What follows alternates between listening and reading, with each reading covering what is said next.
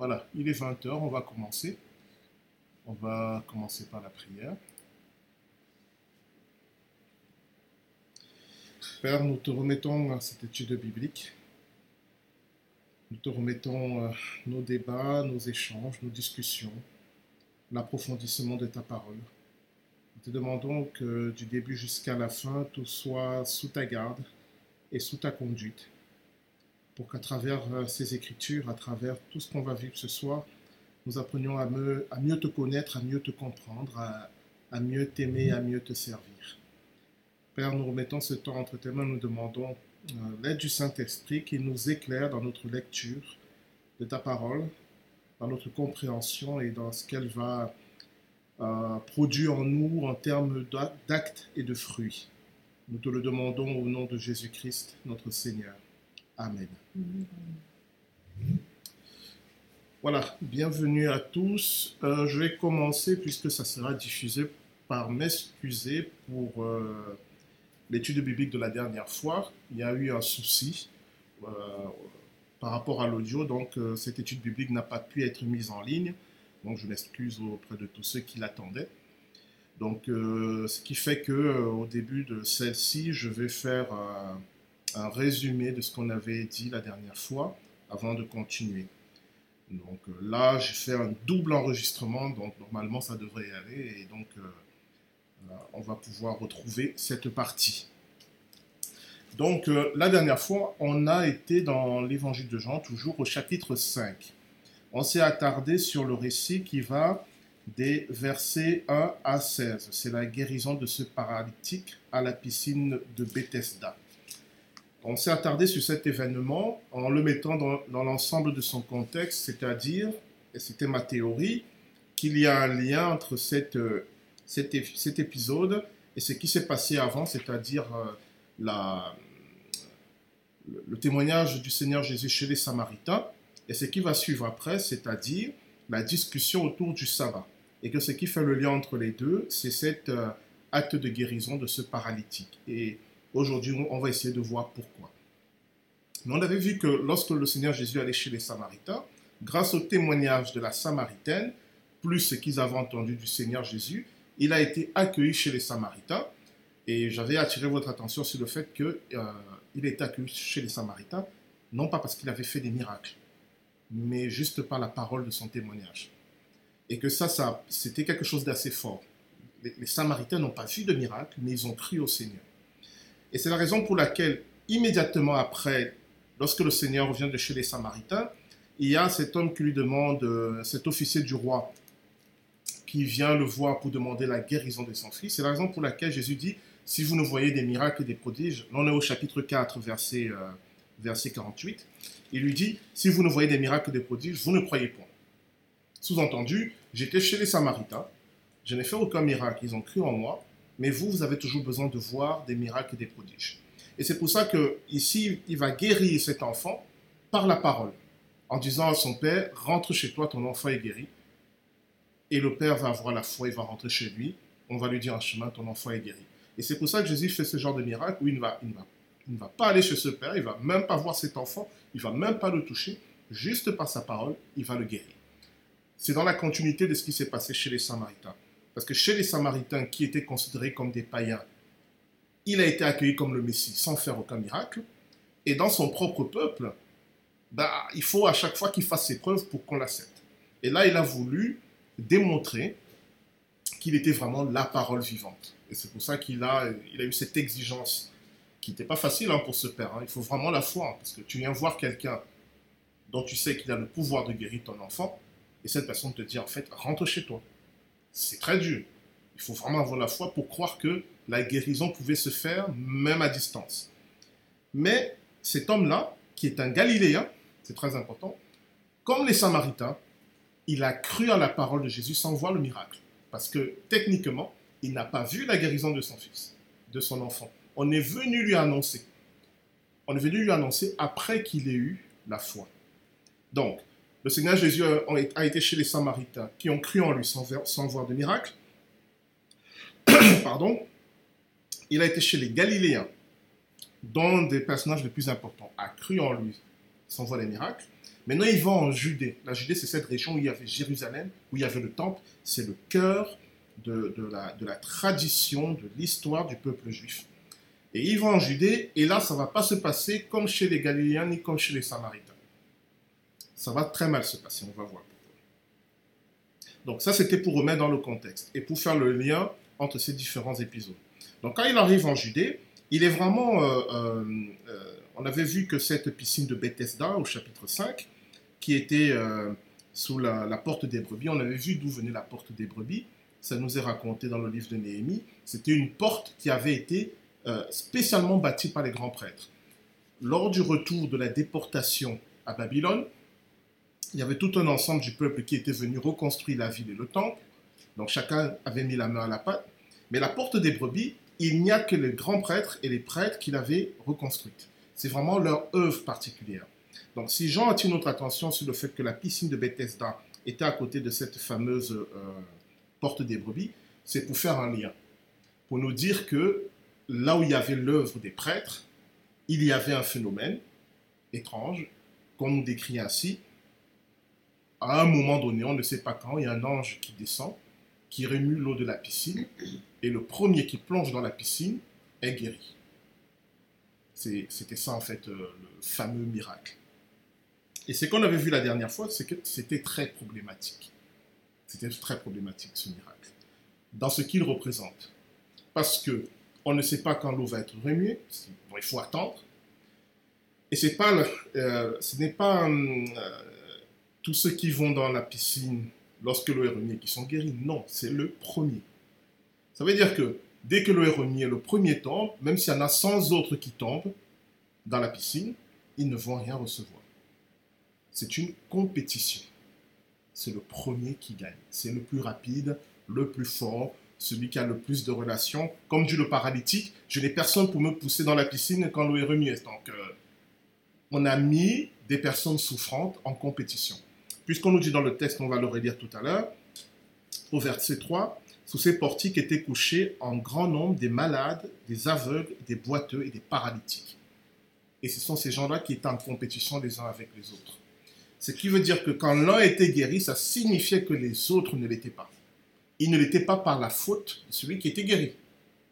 Puisque si je fais le choix de descendre le premier, c'est pour avoir ma guérison, et tant pis pour les autres.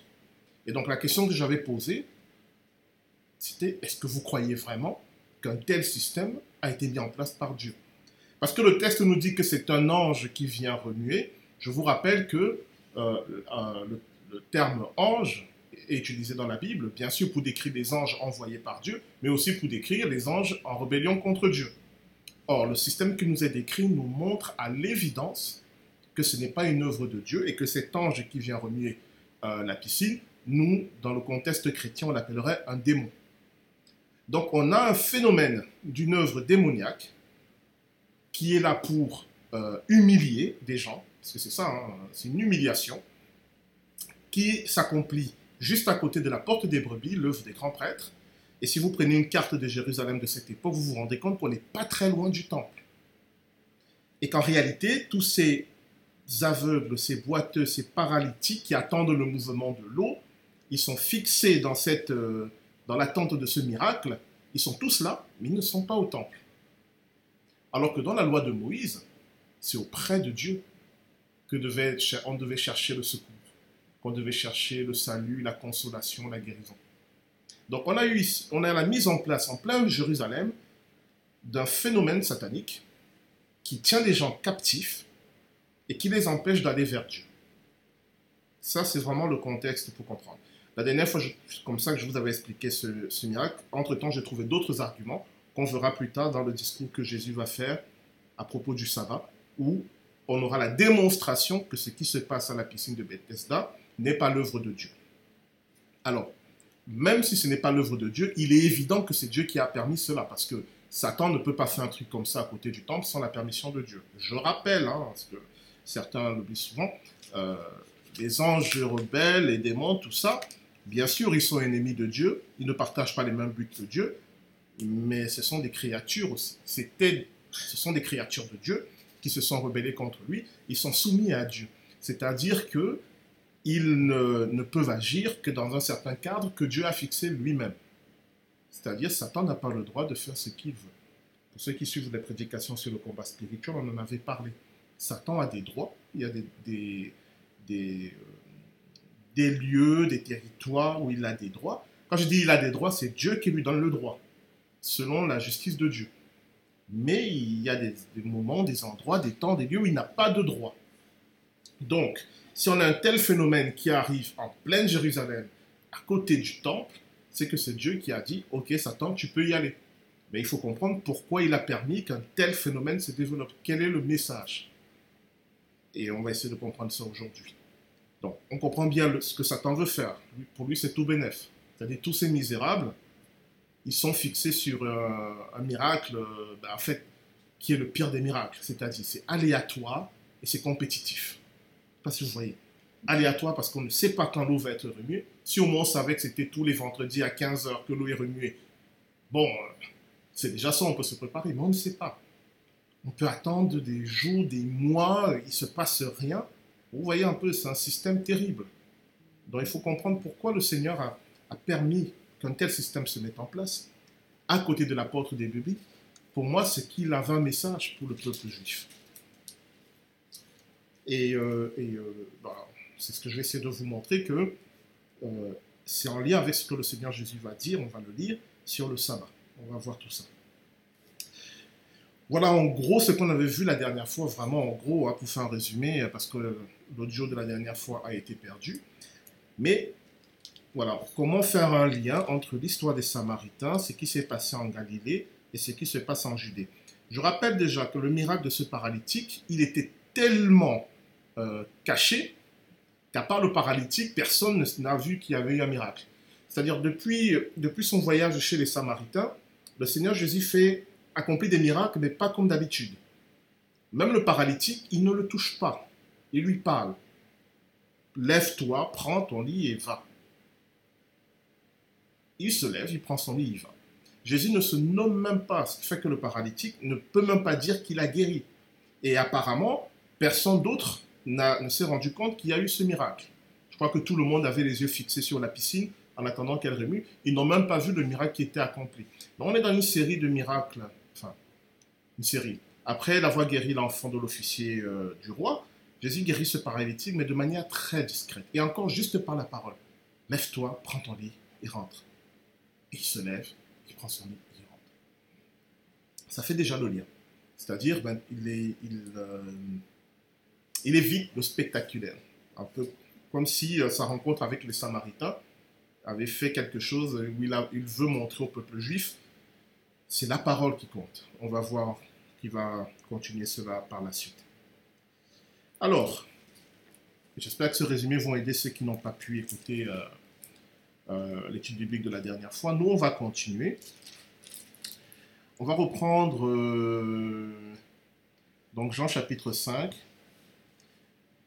Bon, c'est assez long, donc on, va prendre à partir, à partir du moment où ce paralytique est guéri. Prenons à partir du verset 7. Le malade lui répondit, Seigneur, je n'ai personne pour me jeter dans la piscine quand l'eau est agitée, et pendant que j'y vais, un autre descend avant moi. Lève-toi, lui dit Jésus, prends ton lit et marche. Aussitôt cet homme fut guéri, il prit son lit et marcha. C'était un jour de sabbat. Les Juifs dirent donc à celui qui avait été guéri, c'est le sabbat. Il n'était pas permis, il ne t'est pas permis d'emporter ton lit. Il leur répondit, celui qui m'a guéri m'a dit, prends ton lit et marche. Ils lui demandèrent, qui est l'homme qui t'a dit, prends ton lit et marche? Mais celui qui avait été guéri ne savait pas qui c'était, car Jésus avait disparu de la foule qui était en ce lieu. Depuis, Jésus le trouva dans le temple et lui dit, Voici, tu as été guéri, ne pêche plus, de peur qu'il ne t'arrive quelque chose de pire. Cet homme s'en alla et annonça aux Juifs que c'était Jésus qui l'avait guéri. C'est pourquoi les Juifs poursuivaient Jésus, parce qu'il faisait ces choses le jour du sabbat. Mais Jésus leur répondit, Mon Père agit jusqu'à présent, moi aussi j'agis. À cause de cela, les Juifs cherchèrent encore plus à le faire mourir, non seulement parce qu'il violait le sabbat, mais parce qu'il appelait Dieu son propre Père, se faisant lui-même égal à Dieu. Jésus reprit donc la parole et leur dit, En vérité, en vérité, je vous le dis, le Fils ne peut rien faire de lui-même. Il ne fait que ce qu'il voit faire au Père. Et tout ce que le Père fait, le Fils aussi le fait pareillement. Car le Père aime le Fils, et il lui montre tout ce qu'il fait. Et il lui montrera des œuvres plus grandes que celles-ci, afin que vous soyez dans l'étonnement. Car comme le Père ressuscite les morts et donne la vie, ainsi le Fils donne la vie à qui il veut. Le Père ne juge personne, mais il a remis tout jugement au Fils, afin que tous honorent le Fils comme ils honorent le Père. Celui qui n'honore pas le Fils n'honore pas le Père qui l'a envoyé. En vérité, en vérité, je vous le dis, celui qui écoute ma parole et qui croit, en et qui croit à celui qui m'a envoyé a la vie éternelle et ne vient point en jugement, mais il est passé de la mort à la vie. En vérité, en vérité, je vous le dis, l'heure vient, et elle est déjà venue, où les morts entendront la voix du Fils de Dieu, et ceux qui l'auront entendu vivront. Car comme le Père a la vie en lui-même, ainsi il a donné au Fils d'avoir la vie en lui-même. Et il lui a donné le pouvoir de juger parce qu'il est le Fils de l'homme. Ne vous étonnez pas de cela, car l'heure vient où tous ceux qui sont dans les sépulcres entendront sa voix et en sortiront. Ceux qui auront fait le bien ressusciteront pour la vie, mais ceux qui auront fait le mal ressusciteront pour le jugement. On va s'arrêter là pour le moment. Donc, la question qu'il faut se poser, c'est euh, les évangiles ont été écrits pour notre édification, c'est-à-dire, bien sûr, les auteurs des évangiles voulaient raconter la vie de Jésus, mais ils ont pris d'abord les événements de la vie de Jésus qui leur parlaient à eux, et ils ont raconté ces événements, les liens avec les autres, dans le but de nous transmettre un message. La question qu'on peut se poser ici, c'est quel est le lien entre la guérison de ce paralytique et le discours de Jésus qui suit? Parce qu'on a l'impression que euh, il a guéri un paralytique, il a fait ça le jour du sabbat, on l'attaque parce qu'il a fait ça le jour du sabbat. C'est vrai. Mais si on essaie de comprendre, quel est le message que non seulement l'évangéliste, mais Dieu à travers l'évangile veut nous transmettre dans ces suites d'événements? Alors il faut voir donc euh, euh, à partir du verset 17. Mais Jésus leur répondit. Le terme qu'on a traduit ici par répondit, c'est un terme grec qui, qui, est un terme de juridique. C'est pas tellement répondre, c'est euh, on, aurait pu traduire dans le français d'aujourd'hui euh, mais Jésus fit ce plaidoyer. C'est pas juste qu'il répond, c'est il est mis en accusation, il doit se défendre. C'est le thème qui est utilisé ici. C'est un plaidoyer qu'il fait, c'est une défense qu'il présente, c'est une, une, argumentation en sa faveur qu'il donne à partir d'ici.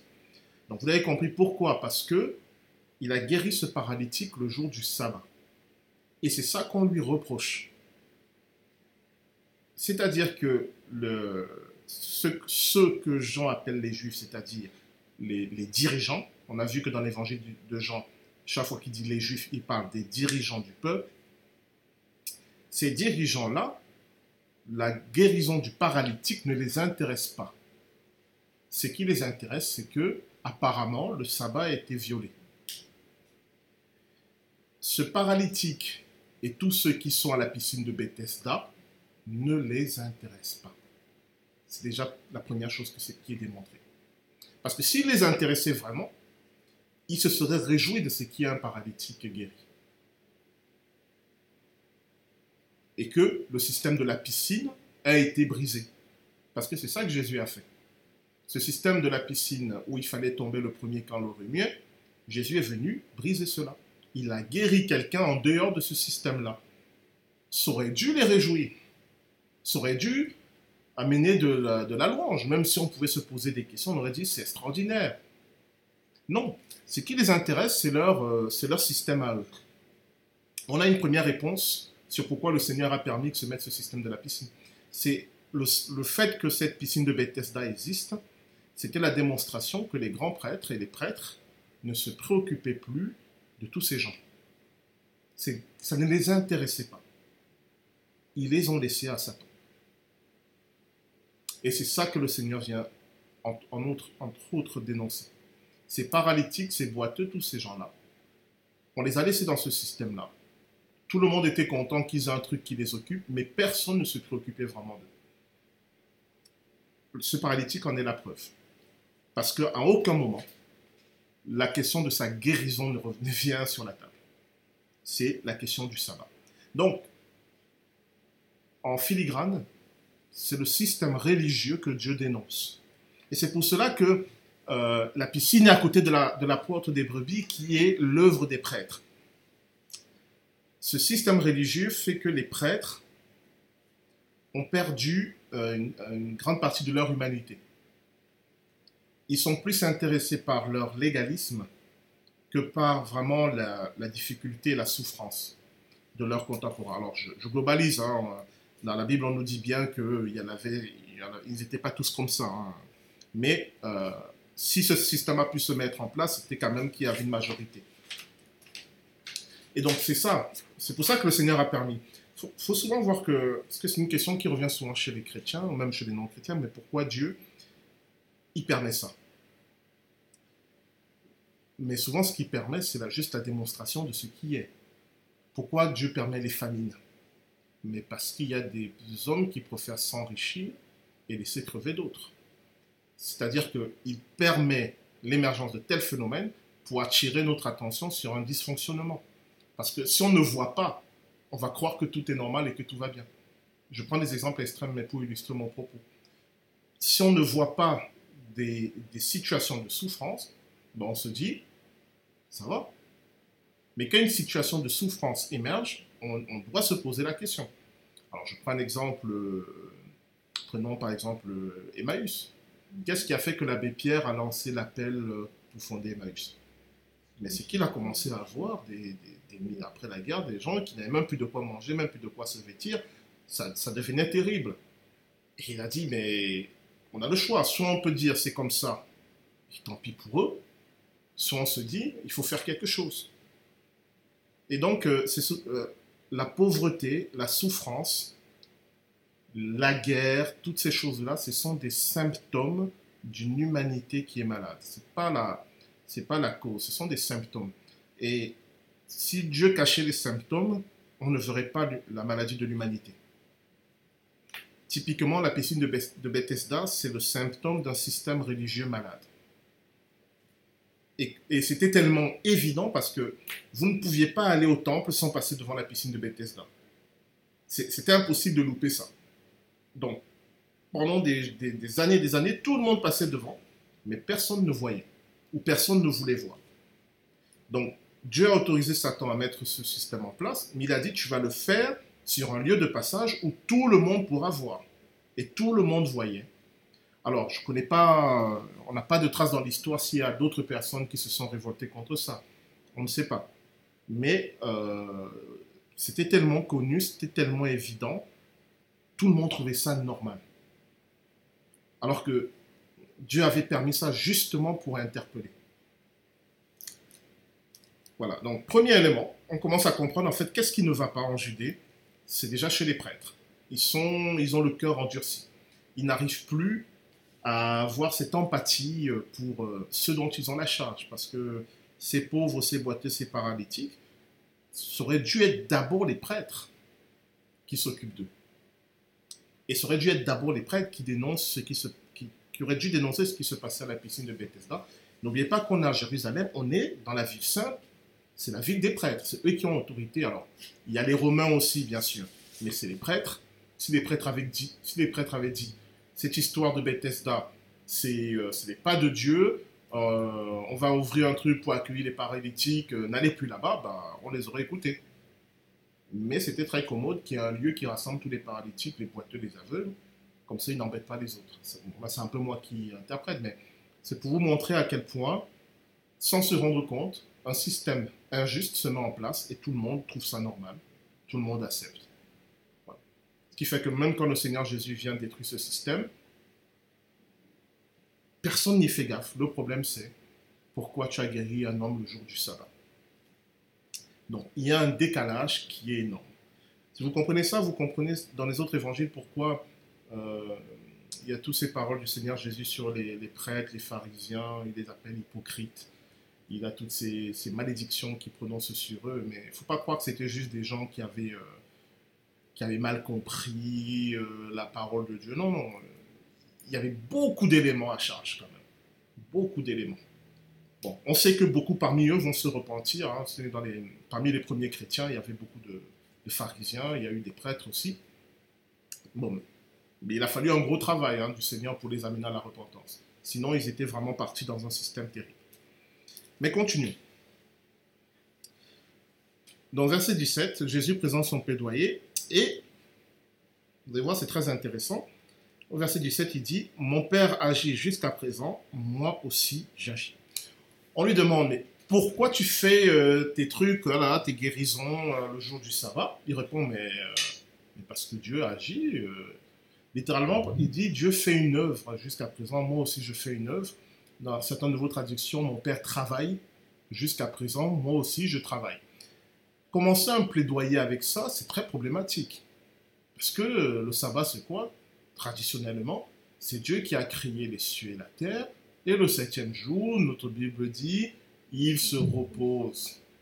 Et Jésus arrive, il dit, il travaille.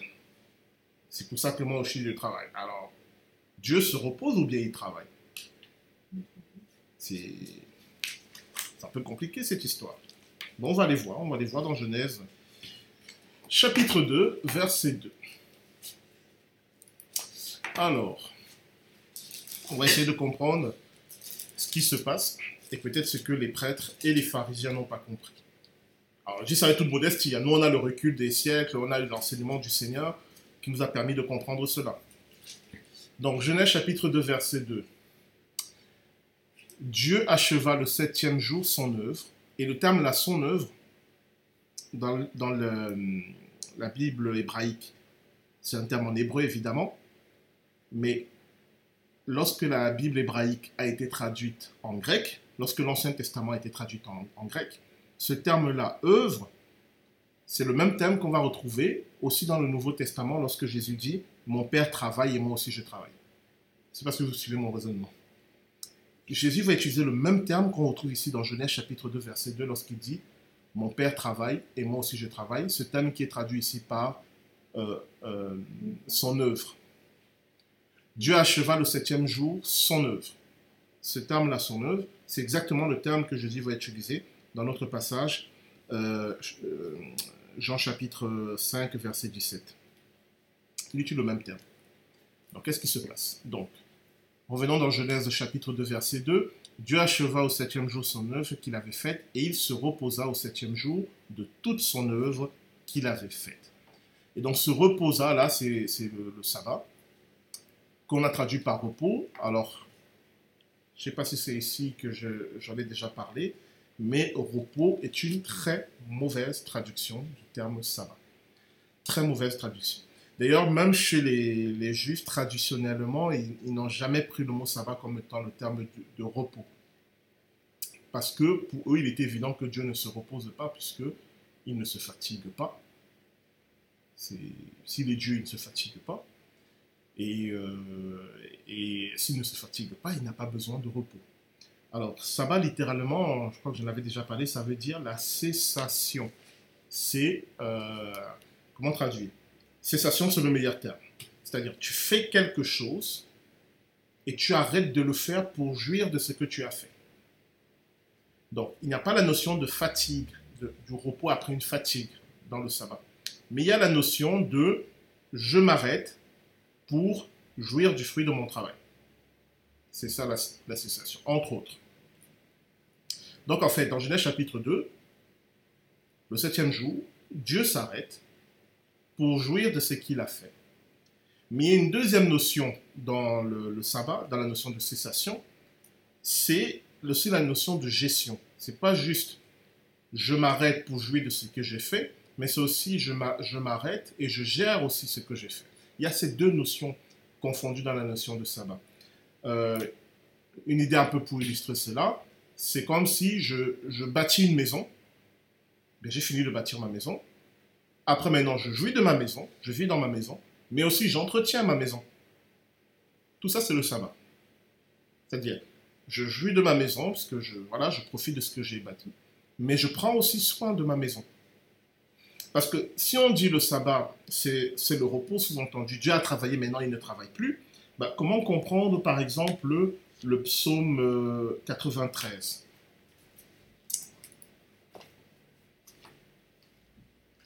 Le psaume 93, verset 1 à 2, euh, verset 1, je vous le lis. Euh, L'Éternel règne, il est revêtu de majesté, l'Éternel est revêtu, il est saint de force, aussi le monde est ferme, il ne chancelle pas.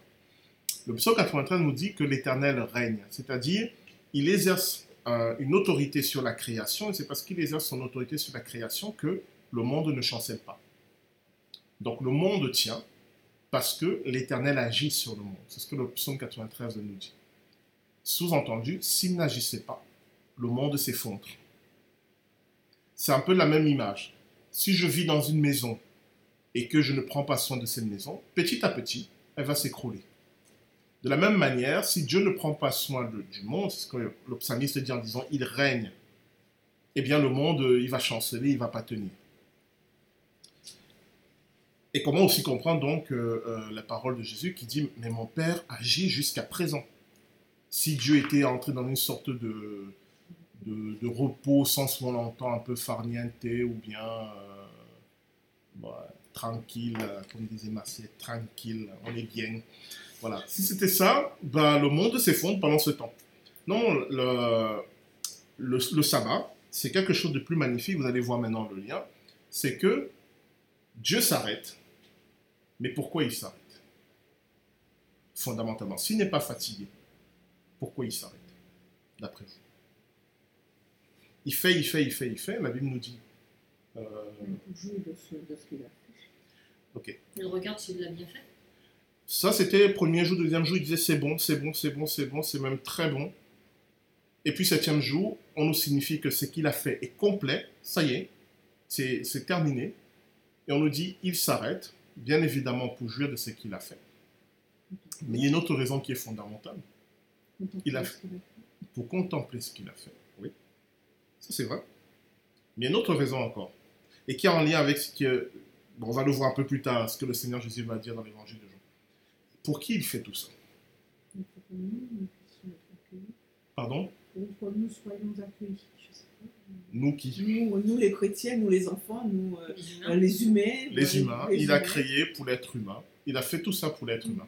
Parce que lui, euh, il y a un autre passage de la Bible où Dieu dit euh, Le ciel est mon trône et la terre est mon marchepied. Vous avez entendu, euh, la création ne peut pas le contenir. Donc, il crée, il agit pour les humains à un moment, il s'arrête pour contempler, pour jouir de tout ce qu'il fait. Mais si vous lisez le livre de la Genèse, quelle instruction il donne aux, êtres humains? Dominez, multipliez-vous, croissez. Voilà, je vous donne. Jouissez, je vous le donne. Donc en réalité, c'est quoi le sabbat? Le sabbat, c'est Dieu qui agit. Et à un moment, il s'arrête d'agir pour laisser la place à l'être humain, pour que l'être humain agisse. Et lui, on va dire en arrière-plan, il soutient la création. C'est-à-dire, dans le plan de Dieu, il crée, il donne la création à l'être humain. Lui doit se retirer parce que s'il est toujours là, l'être humain ne peut rien faire. Parce que tout ce que Dieu fait, est parfait. Donc si Dieu continue à agir, ben, l'être humain va être juste là en train de regarder ce que Dieu est en train de faire. Donc lui se retire. Et l'être humain entre en œuvre, et Dieu est là en arrière-plan, il veille pour que le reste, l'ensemble tienne. Et c'est ça le sabbat. Ce qui veut dire que fondamentalement, le sabbat, c'est le moment où Dieu et l'être humain se rejoignent et œuvrent ensemble, pas au même niveau, mais sont ensemble pour jouir de cette création le sabbat, c'est une rencontre entre Dieu et l'être humain. C'est le sabbat, c'est le moment où Dieu se réjouit de voir l'être humain profiter de sa création et lui veille sur l'être humain qui profite et qui prend soin de la création. Ce qui veut dire que fondamentalement, et c'est ce que le Seigneur Jésus-Christ va dire, euh, et vous, non, vous comprenez pourquoi, il le dit euh, euh, au verset dans Marc chapitre 2, les versets 23 à 28, mais je résume ça, où il dit, le sabbat a été fait pour l'homme et non l'homme pour le sabbat. Le sabbat a été fait pour l'homme et non l'homme pour le sabbat. C'est-à-dire, la règle du sabbat n'est pas une règle qui nous a été donnée pour nous montrer qu'il faut savoir s'arrêter, il faut savoir euh, obéir. Non, non, non. Ça a été fait à l'origine pour que Dieu et l'homme se rencontrent, se retrouvent pour jouir de la création. Et regardez ce qui est extraordinaire, c'est que le Seigneur dit que c'est un jour saint. C'est-à-dire, de tous les jours de la création, c'est un jour spécial, c'est un jour à part. Parce que c'est le moment où euh, le Créateur et sa créature se retrouvent. C'est un jour saint. Donc vous voyez que le, sabbat, dans sa conception euh, originale, c'est pas un jour de, contrainte, fais pas ci, fais pas ça. C'est un jour de rencontre avec Dieu. En fait, la, question n'est même pas de, de, travailler ou pas travailler. Et c'est pour ça que le Seigneur Jésus, ça n'a jamais été pour lui la, question. La question c'est, mais est-ce que ce jour-là, tu vas la rencontre Dieu, oui ou non? Et ce qu'il va développer dans son argumentaire, c'est de dire, mais ce que je fais, est-ce que ça honore Dieu ou pas? C'est dans le même contexte que celui, a passage de ce que c'était écrit, celui que, l'animal tombe et il va le chercher. Bien sûr. Alors, c'est pas dans ce passage même, il avait dit auparavant. C'est à propos du sabbat, oui. Il dit lequel d'entre vous, si son bœuf tombe dans un puits le jour du sabbat, il va le retirer. Mais c'est évident, il va pas le laisser mourir en disant c'est le sabbat, je ne fais rien. Mais dans leur système religieux, ils étaient en arrivés à un point que le jour du sabbat, il fallait rien faire. Pardon, aucun travail, rien, rien, rien, rien. Ça devenait absurde. Absurde. Alors que le sabbat n'a pas été fait pour mettre l'homme, l'être humain, dans un carcan de règles et d'interdits. Il a été fait pour, pour euh, euh, permettre à l'être humain et à son créateur de se rencontrer et d'œuvrer ensemble. C'est la raison pour laquelle, je ne sais pas si vous avez déjà posé cette question, mais euh, il faut la poser. Il y a un gros problème pour nous chrétiens, puisque pour nous, le sabbat, c'est le dimanche. Mais dans la Bible, le sabbat, ça n'a jamais été le dimanche. C'était du ventre du soir au samedi soir. C'est le, samedi. Et d'ailleurs, les premiers chrétiens, ils vivaient le sabbat le samedi. D'ailleurs, euh, les, adventistes du septième jour disent il faut revenir au sabbat du samedi, ça viole la loi de Dieu. Alors qu'est-ce qu'on peut, qu'est-ce qu'on peut répondre à ça? Il faut avoir de quoi répondre, sinon effectivement on est bloqué, on se dit mais ce qu'on fait n'est pas bien, on doit arrêter de faire nos cultes le dimanche, on doit faire nos cultes le samedi. Mais pourquoi on fait le culte le dimanche? Parce que Dieu nous a appelés à la liberté. Pas forcément, on le prie, on le loue tous les jours, pas spécialement un, jour, si de mettre à part un jour. Donc nous avons choisi celui-ci par rapport à notre calendrier, euh, je ne sais plus comment il s'appelle, le calendrier, mais euh, après euh, on peut le louer tous les jours, on peut le rencontrer tous les jours, il n'y a pas un jour particulier? On peut le louer tous les jours, on peut le rencontrer tous les jours. Alors, tu as donné la réponse qui, moi, me, parle, mm. mais tu ne m'as pas donné les arguments. tu as donné la, la conclusion. et pas les arguments. Mais je suis d'accord avec ta conclusion. On peut le louer tous les jours. Mais si on est face à quelqu'un qui nous dit, mais oui, mais pourquoi vous, chrétiens, vous dites que vous, vous croyez au Dieu d'Abraham Jésus a accompli le sabbat, on n'a pas... Jésus a accompli... Je ne suis pas venu pour abolir le sabbat, mais je sais pas, il y a. Non, pour, abolir, pour abolir la loi, mais pour l'accomplir. Mais, pour l'accomplir. Donc finalement, mais si on n'est plus sous la loi, on n'a pas besoin d'observer le sabbat comme... Alors, on n'est plus sous la loi. Alors, pas tout à fait juste. C'est pas qu'on n'est plus sous la loi, c'est que la, loi été accomplie pour nous. C'est pas la même chose. Euh, la loi n'est pas, n'est pas abolie. La loi de Dieu, la loi de, Moïse, en résumé, les dix commandements, si vous voulez, sont toujours en vigueur. Même pour nous. Mais ce qu'il faut comprendre, c'est que en Jésus-Christ, ils sont déjà accomplis pour nous. Mais je reviendrai sur ce point. Restons sur l'histoire du sabbat pour, vraiment comprendre euh, euh, la question parce que c'est une question qui peut revenir dans notre dialogue avec les juifs ou même dans notre dialogue avec, euh, les, par exemple, les adventistes du septième jour. déjà, il faut accepter notre histoire. C'est-à-dire que la généralisation du culte le dimanche a été faite à l'époque, je ne sais plus par quel, par quel pape, contre les judéo-chrétiens. C'est-à-dire, au début, dans l'Église, il y avait, bon, tout le monde était chrétien, mais il y avait une majorité de juifs. C'est-à-dire des, juifs qui croyaient que Jésus était le Messie. C'était eux qui étaient la majorité pendant les premiers temps de l'Église. Ils étaient très très nombreux, plus qu'on ne le croit. Après sont venus les païens, c'est-à-dire des gens qui ne sont pas juifs, mais qui croient que Jésus est le Messie. C'est ça qui fait l'Église, c'est les deux ensemble. Avec la guerre des Romains contre les Juifs, la partie juive dans l'Église a commencé à, diminuer petit à petit, et avec l'évangélisation, le nombre de païens augmentait. Ce qui fait qu'au fil des années et même des siècles, il y a eu un déséquilibre. Et il a commencé à avoir un phénomène avec ce qu'on appelle les judéo-chrétiens, c'est-à-dire des chrétiens d'origine juive, qui avaient gardé certaines pratiques juives, comme le, sabbat, euh, pas mal de choses, mais ils croyaient que Jésus était le Messie, ils sont chrétiens. Pourquoi on les appelait les judéo-chrétiens? Parce qu'ils avaient gardé la tradition de leur père. Et puis, bon, le reste des chrétiens, oui, après je te donne la parole André. Et puis le reste des chrétiens, petit à petit, euh, c'était pas leur tradition, ils étaient d'origine grecque, romaine, euh, petit à petit, s'en éloignaient.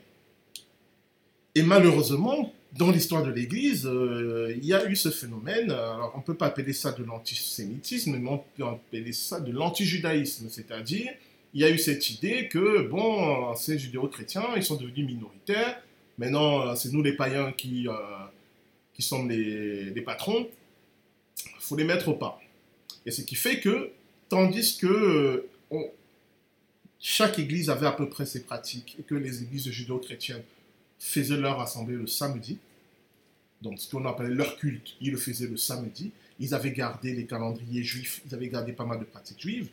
Il y a eu des édits pour, c'est l'empereur euh, Constantin, pour interdire les messes ou les cultes euh, le samedi.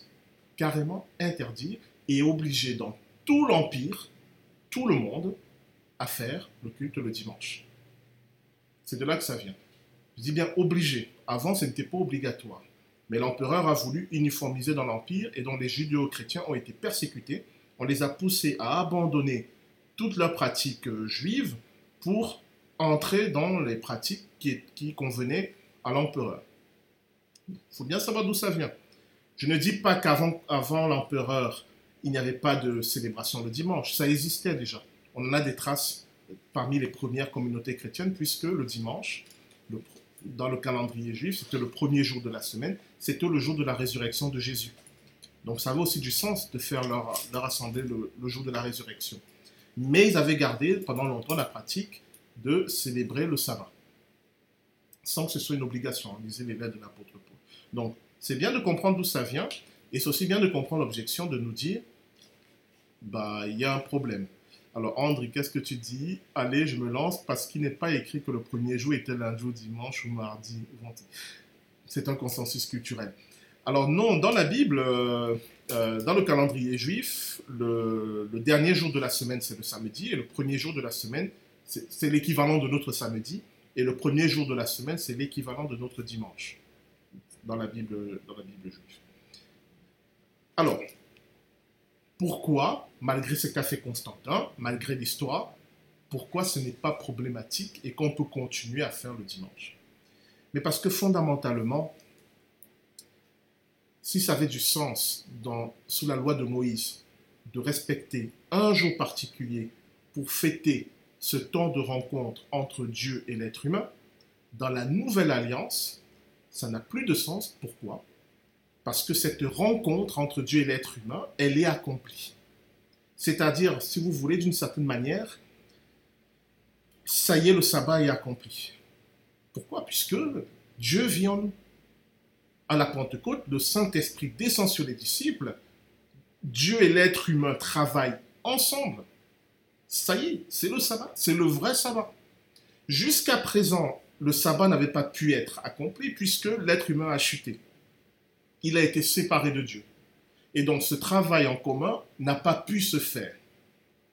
Mais depuis la Pentecôte, ça y est, nous sommes dans le sabbat. Ce qui fait que techniquement, pour un chrétien, c'est le sabbat tous les jours. Ça n'a aucun sens de prendre un jour en particulier et de dire ce jour-là, je vais fêter la rencontre avec Dieu. Puisque normalement, pour un chrétien, c'est tous les jours, puisque par le Saint-Esprit, Dieu demeure en nous. Donc, d'une certaine manière, tous nos jours doivent être saints. Donc, le fait qu'on se donne une convention culturelle, et là il a raison André, en disant, bon, tous nos jours sont saints, mais il nous faut quand même un jour particulier où on se retrouve tous, où on arrête de travailler, où on arrête de se préoccuper de nos, de nos propres problèmes, pour nous retrouver, pour louer le Seigneur, pour l'adorer, pour écouter sa parole. Nous décidons que ce jour, c'est le samedi, comme disent les adventistes, ou bien le dimanche, comme disent les autres chrétiens. Ça peut même être le mercredi, ça, peu importe. Donnons-nous un jour où on se retrouve. C'est ça qui compte. Donc, ça ne sert à rien de sacraliser le dimanche, ça ne sert à rien de sacraliser le samedi. Ça n'a plus de sens depuis que le Seigneur Jésus-Christ est mort sur la croix, est ressuscité, et que le Saint-Esprit a été donné aux, disciples. Vous voyez? Donc, c'est ça qui nous donne la liberté. Et c'est pour ça je disais, euh, euh, j'étais d'accord avec ta conclusion, mais c'est que maintenant, euh, on a cette liberté, mais parce qu'on est en Christ et parce qu'il a accompli cela pour nous. Donc voilà, c'est pas que nous ne respectons pas le sabbat, hein. c'est que le sabbat pour nous c'est tous les jours. Mais c'est vraiment la réalité. C'est-à-dire, tous les jours, nous œuvrons avec Dieu. Je dis normalement. Et donc, la question que chacun d'entre nous doit se poser, c'est est-ce que c'est vraiment le sabbat tous les jours pour moi? Et c'est pour ça que le Seigneur Jésus n'avait aucun problème à faire ce qu'il faisait. Je vous rappelle que euh, euh, il guérissait les gens le dimanche, il dit prends ton lit. À la limite, on aurait pu comprendre qu'il guérit le paralytique, mais il lui dit écoute, prends ton lit, va, chez toi. C'est qui était interdit.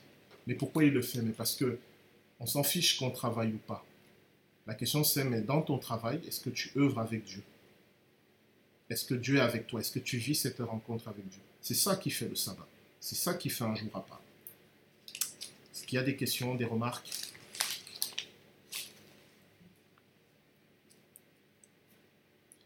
Là, on est qu'au verset 17.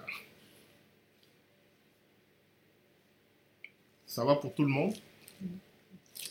Ok.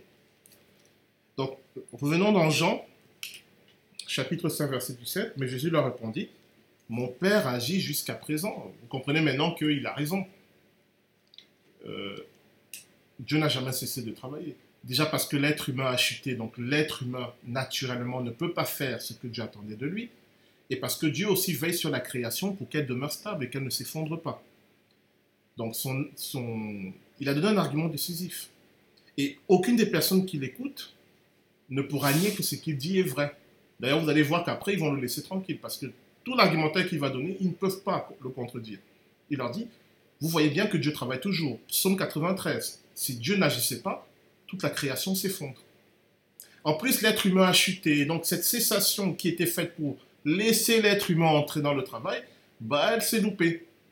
Ce qui fait que Dieu doit intervenir de nouveau jusqu'à la Pentecôte où, ça y est, tout le monde se retrouve et on peut enfin D'ailleurs, j'attire votre attention, en revenant rapidement au livre de la Genèse, que lors de la création, le septième jour est le seul jour dont il n'est pas dit il fut un soir, il fut un matin. Tous les autres jours de la création, on nous dit, il fut un soir, il fut un matin, c'est fut le premier jour, le deuxième, le troisième. Mais quand on arrive au septième jour, on ne nous dit rien. Ça veut dire quoi? On ne dit pas, il fut un, il. Parce que vous savez que chez les Juifs, le jour commence euh, le soir. On ne dit pas, il fut un soir. C'est-à-dire que, fondamentalement, ce septième jour n'a pas, il n'a pas commencé. Bien sûr qu'il n'a pas commencé, puisque l'être humain a chuté.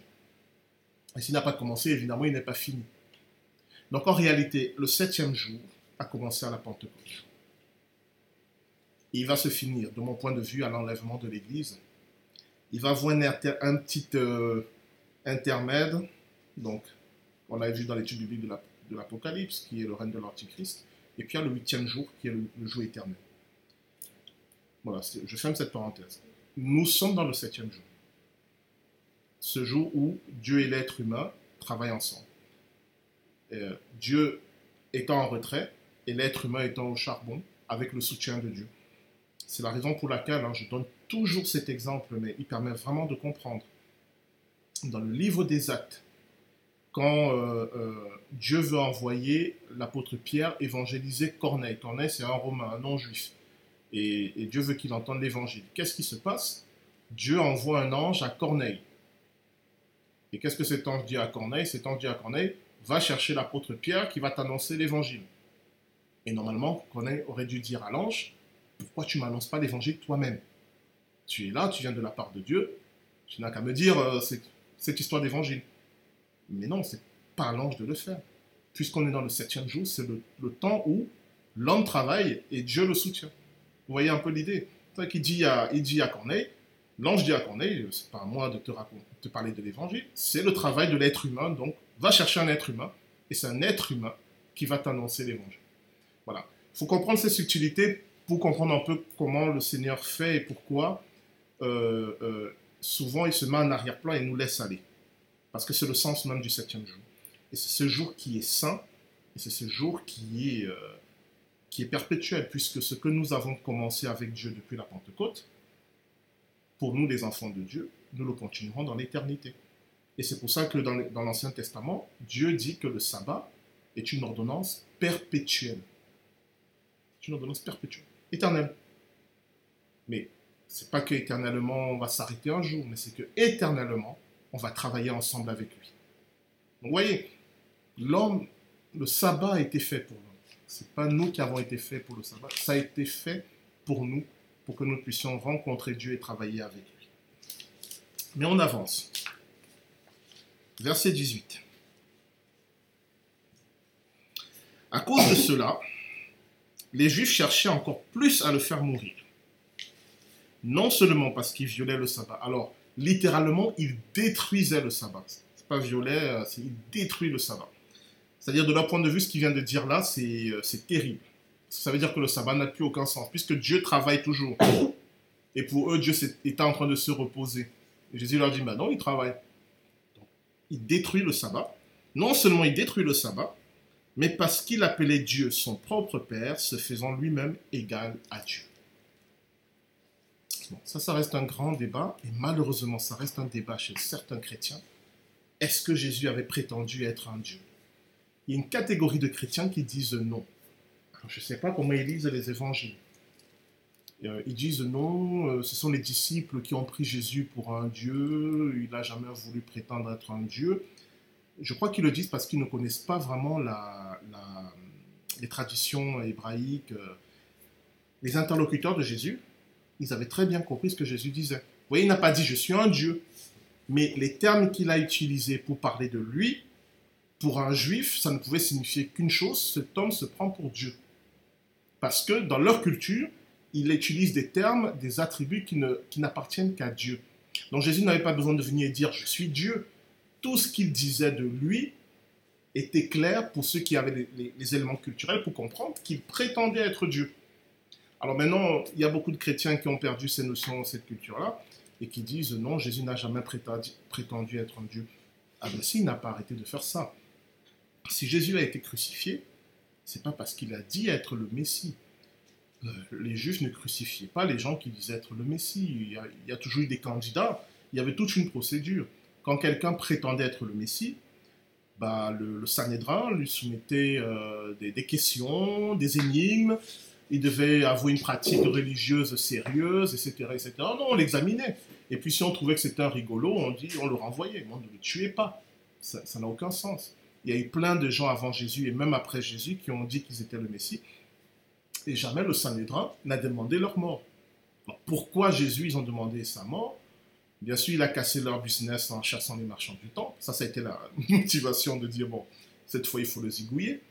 Mais l'argument principal, c'était que Jésus disait, je suis Dieu. Et ça, oui, c'est un blasphème pour eux. C'est terrible. Et la crucifixion, c'est la mort la plus humiliante. Sous-entendu, si tu es Dieu, on va t'humilier d'une manière telle qu'il ne fera de doute à personne que tu n'es qu'un moins que rien. C'est ça le, but de la crucifixion. C'est vraiment l'humilier, mais plus bas que terre. Parce que la crucifixion, au-delà de la souffrance que ça causait, il faut voir ce qu'on faisait de la personne. Euh, Jésus, si vous lisez ce qui lui est arrivé, on lui, on lui arrachait la barbe, on lui crachait dessus, on le, on le giflait. Alors attendez.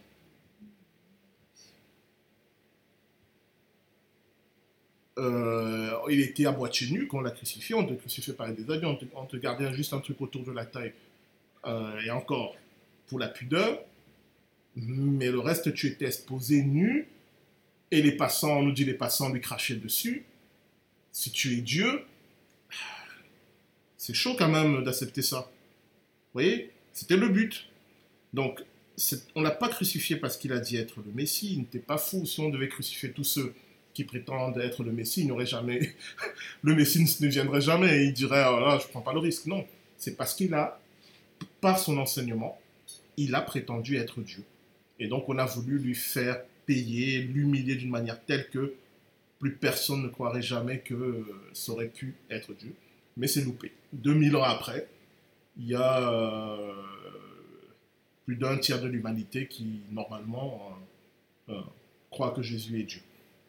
Mais comme je disais, il y a une catégorie de chrétiens qui, qui persiste à dire que non, il n'a jamais dit qu'il était Dieu, bah alors pourquoi il était crucifié? Et puis s'il n'est pas Dieu, ça n'a plus de sens ce qui s'est passé. C'est-à-dire que s'il n'est pas Dieu, bah, cet amour de Dieu dont on nous parle là, on attend toujours de voir. Mais s'il est Dieu, vous comprenez maintenant que ce sabbat-là, Dieu qui vient à la rencontre de l'être humain, c'est encore plus que ce qu'on imaginait. C'est pas simplement qu'il est venu travailler avec nous, il est devenu comme nous pour être encore plus proche de nous. Vous voyez, c'est encore plus. Le fait que Jésus soit Dieu, ça démontre que l'amour de Dieu pour nous est encore plus immense. Bon, je ne vais pas développer ce thème, mais je voulais attirer votre attention là-dessus. Déjà, vous voyez la réaction. Au verset 18, pourquoi le fait de dire que Dieu est son Père fait de lui l'égal de Dieu? Je ne sais pas si vous vous êtes posé cette question. Il tire, la conclusion du fait qu'il prétend être le Fils de Dieu. Ils en tirent comme conclusion qu'il est l'égal de Dieu. Pourquoi? Parce que dans le, judaïsme, dans les, traditions juives, le, fils est la production du père. Comment je vais exprimer ça? C'est un peu comme si le fils est la photocopie du père. Un peu une sorte de clone. J'exagère, mais c'est pour permettre de comprendre l'idée. C'est ça. C'est veut dire que le fils ne peut être que comme le père. C'est ça l'idée. Mais je parle pour les, même pour les êtres humains. Hein. Fils d'eux, c'est comme si tu es d'une certaine manière la continuité de celui dont tu es le fils. Bon, cela va aussi amener pas mal de problèmes parce que pour les fils d'eux, il va falloir se démarquer du père aussi pour montrer qu'ils ont leur propre identité. Et c'est pas toujours évident. Mais euh, littéralement ben, euh, qui veut dire fils en hébreu, c'est la production de, ben David, c'est le produit de David. Euh, littéralement, celui que David a produit. Avec cette idée que celui que David a produit est semblable à David. Donc, quand on dit que nous sommes fils de Dieu, et, et fils de Dieu, c'est un terme qui s'applique aux hommes et aux femmes, nous sommes la production de Dieu, nous sommes semblables à Dieu. On avait développé ce thème euh, dans la lettre aux sept églises sur euh, quand Jésus dit à celui qui vaincra, je lui donnerai, voilà. Et on avait vu que tout ce qu'il promettait aux, vainqueurs, c'était littéralement des prérogatives divines.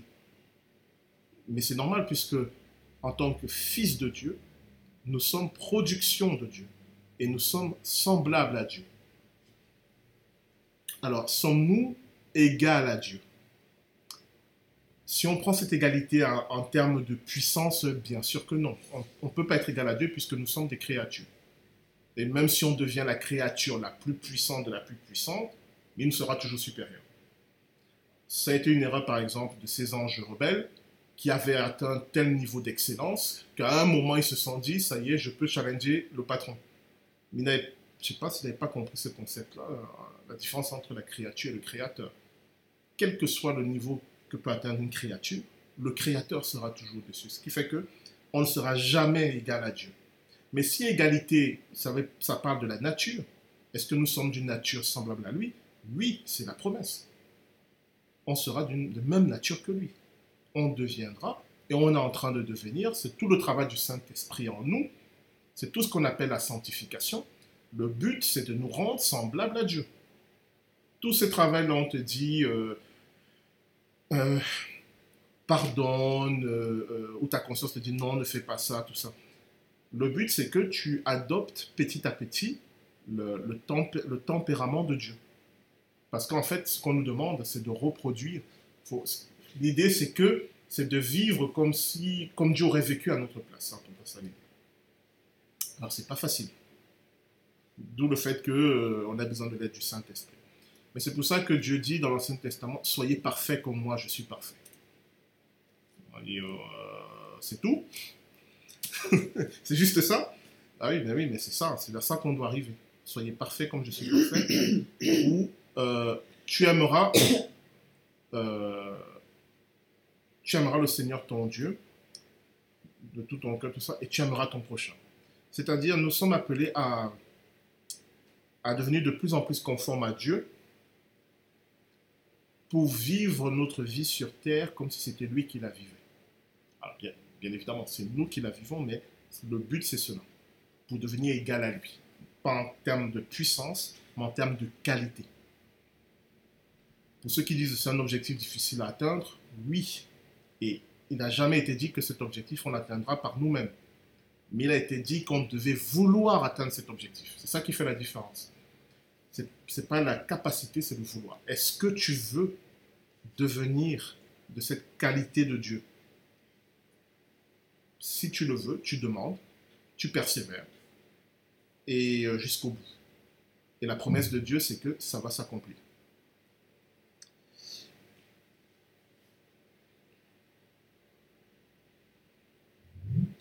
Alors, euh, verset 19. Jésus reprit donc la parole et leur dit, En vérité, en vérité, je vous le dis, le Fils ne peut rien faire de lui-même, il ne fait que ce qu'il voit faire au Père, et tout ce que le Père fait, le Fils aussi le fait pareillement. Ce passage est très problématique. Oui, il y a une nouvelle. C'est qu'il voit faire au Père. C'est un peu mal, c'est un peu mal traduit. Euh, littéralement, qu'est-ce qu'il dit? Euh, Excusez-moi, verset 19. Je comprends pas très bien le sens. Il dit. euh, Ce que je vois faire au Père, ce que je vois le Père faire, je fais, mais il voit le Père faire les choses qu'en effet, celui-là fait, ces choses aussi le Fils. Alors, littéralement, c'est pas ce qu'il voit faire au Père, c'est qu'il voit le Père en train de faire. On aurait dû traduire comme ça. Euh, on aurait dû traduire le Fils ne peut rien Il faire de Ce lui-même, il ne fait que ce qu'il voit le Père en train de faire. Donc, l'idée ici, c'est que ce qu'il voit, c'est pas des choses du passé, c'est des choses actuelles. Il voit Dieu en train de faire des choses, et c'est des choses qu'il voit Dieu faire que lui-même il fait. C'est ça l'idée. Et c'est pour ça qu'il qu'il voit faire au Père, c'est un peu bizarre, mais bon. Et tout ce que le Père fait, le Fils aussi le fait pareillement. Alors, il y a deux manières de comprendre ce passage. Parce que... euh, euh, oui, André, vas-y. N'oublie pas d'ouvrir ton micro. Ah, il est déconnecté. Bon, il va revenir. C'est bon, André?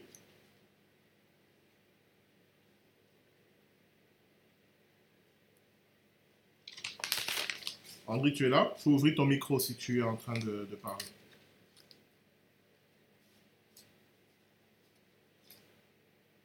Bon. Alors.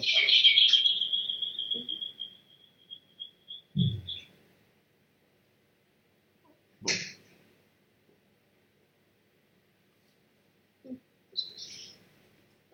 André, tu veux toujours prendre la parole?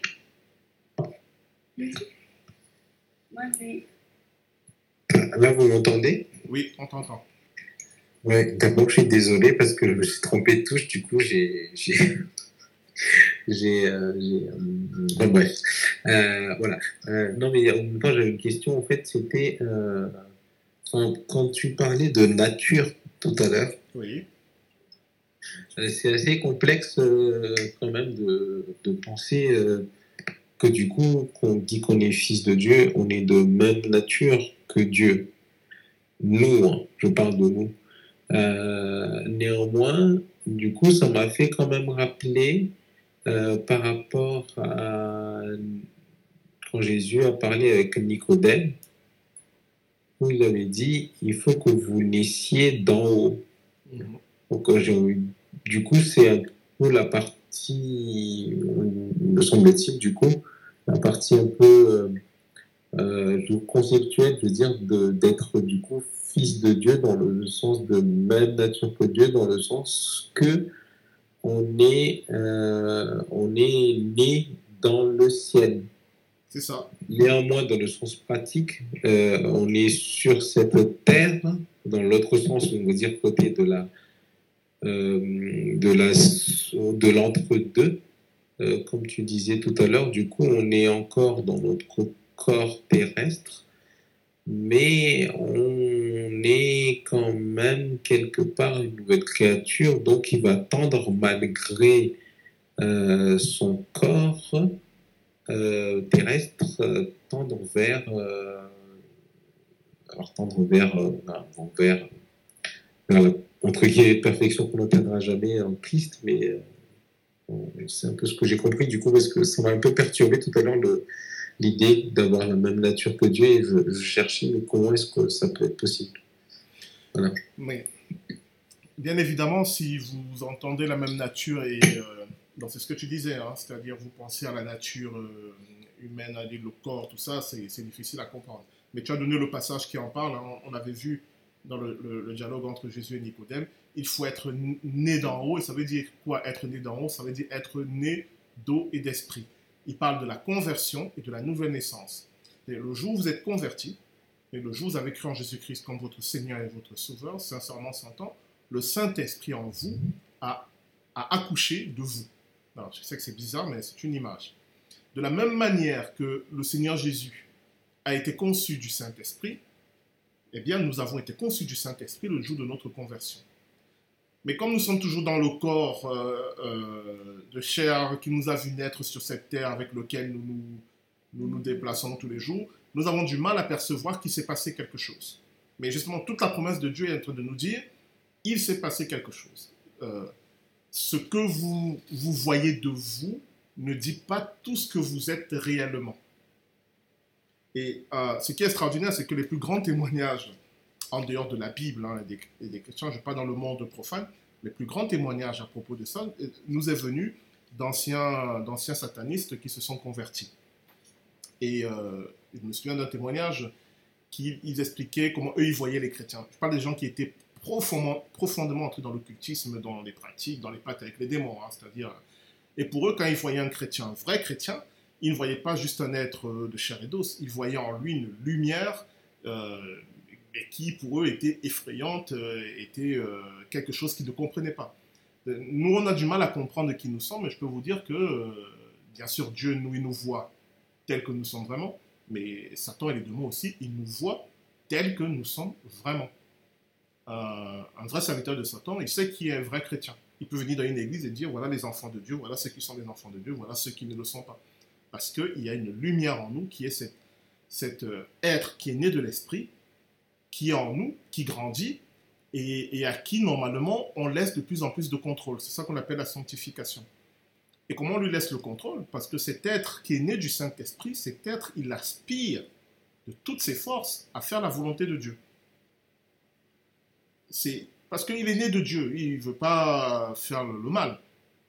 Et donc, c'est ce que l'apôtre Paul exprime dans Romains euh, 7, 8, 9, où il dit euh, Le bien que je veux faire, je n'arrive pas à le faire, le mal que je ne veux pas faire, c'est celui-là que je fais.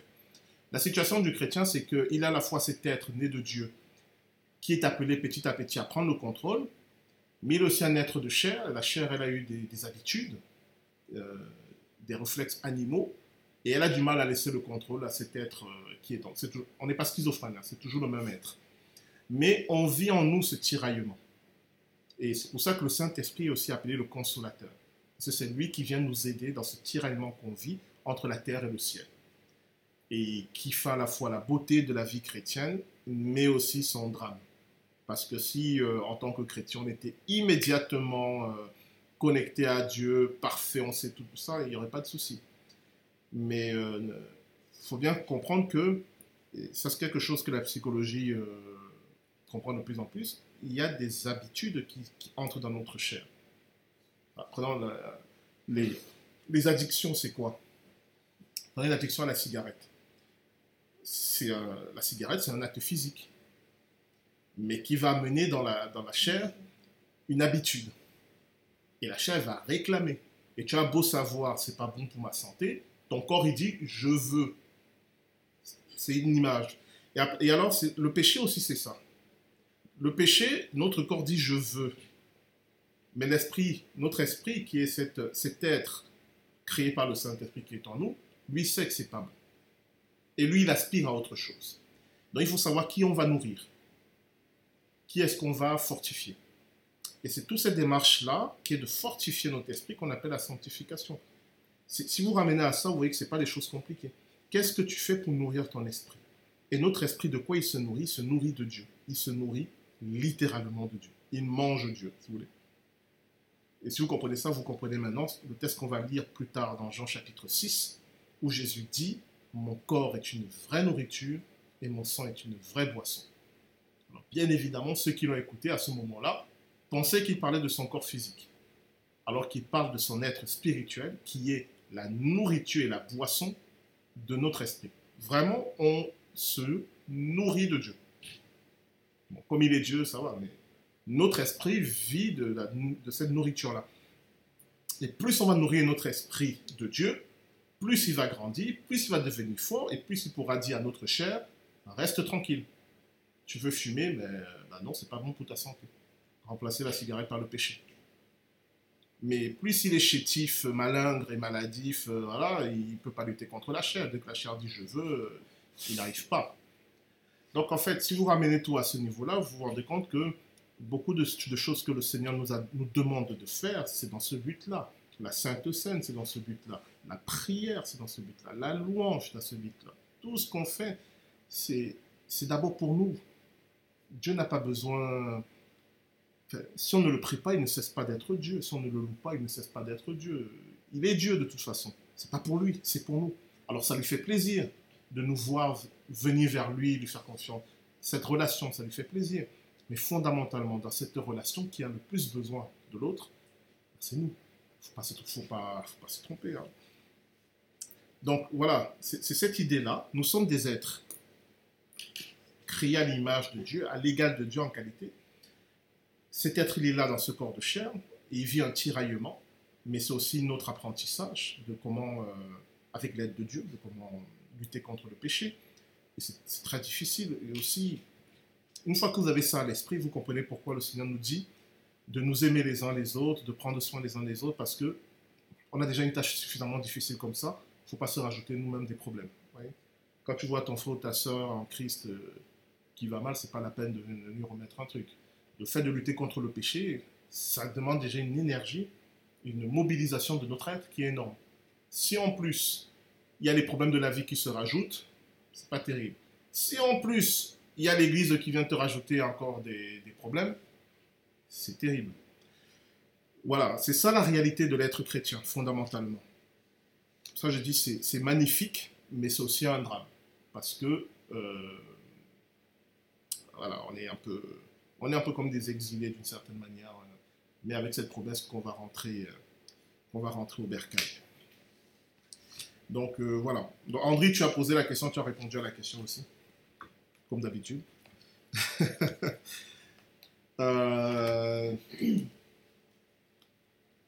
Alors revenons au Fils ne peut rien faire de lui-même. Parce que littéralement, verset 19, et là la traduction est bonne, c'est on peut dire, on peut aussi traduire de cette manière.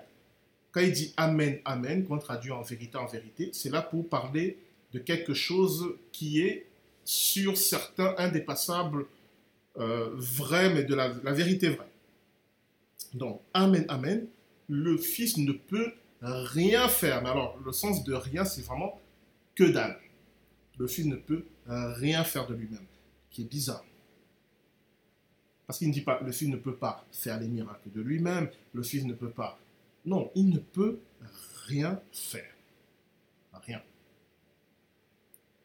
Et là, ça m'a interrogé. Je me suis dit, hmm, c'est quand même bizarre.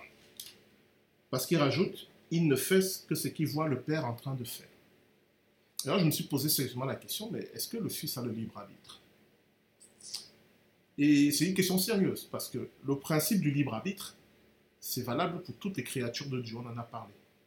Dieu, quand Dieu crée, il donne le libre arbitre pour qu'il y ait une relation dans la liberté. Mais le Fils n'est pas une créature. Qui est fondamentalement le Fils Il est une émanation du Père. Alors je sais que humainement pour nous c'est difficile à comprendre puisqu'on parle d'un être qui n'est pas un être humain. il n'est pas soumis au même concept que nous. Le Fils et le Saint-Esprit émanent du Père. Donc, est-ce que en émanant du Père, est-ce qu'ils ont cette capacité à avoir un libre arbitre par rapport au Père? Puisqu'ils ne sont que des émanations du Père. On a envie de dire que non, et ça devient logique avec ce qu'il dit. Ben, le Fils ne peut rien faire de lui-même, il ne voit que ce que le Père fait. De la même manière que normalement, ma main, c'est une image, ma main ne peut rien faire d'elle-même. Si elle commence à faire des choses toute seule, on va dire, il y a un problème. Parce que normalement, elle est l'émanation, la continuité de ma volonté. Si ma main décide de saisir ce stylo sans que je l'ai décidé, il y a un dysfonctionnement. Donc, est-ce que le Fils, en tant qu'émanation du Père, c'est normal qu'il ne puisse rien faire de lui-même puisque la volonté du Père, c'est sa volonté. Et après, je me suis dit, mais dans tout ce passage-là, il parle du Fils. Or, le titre divin de, Jésus, ce n'est pas le Fils. C'est la parole. Le Fils, c'est son titre messianique. Et une grande différence de toute éternité, Jésus est la parole de Dieu. Il est le Logos. Il est tout ce que vous voulez. Mais il devient le Fils dans son ministère du saint de son ministère de Messie. Le Fils, on avait vu que c'était l'héritier. Et là, c'est différent parce que quand Jésus devient un être humain, pour pouvoir parfaitement comprendre et aider l'humanité, il doit être dans les mêmes conditions qu'elle, c'est-à-dire il doit aussi vivre le libre arbitre.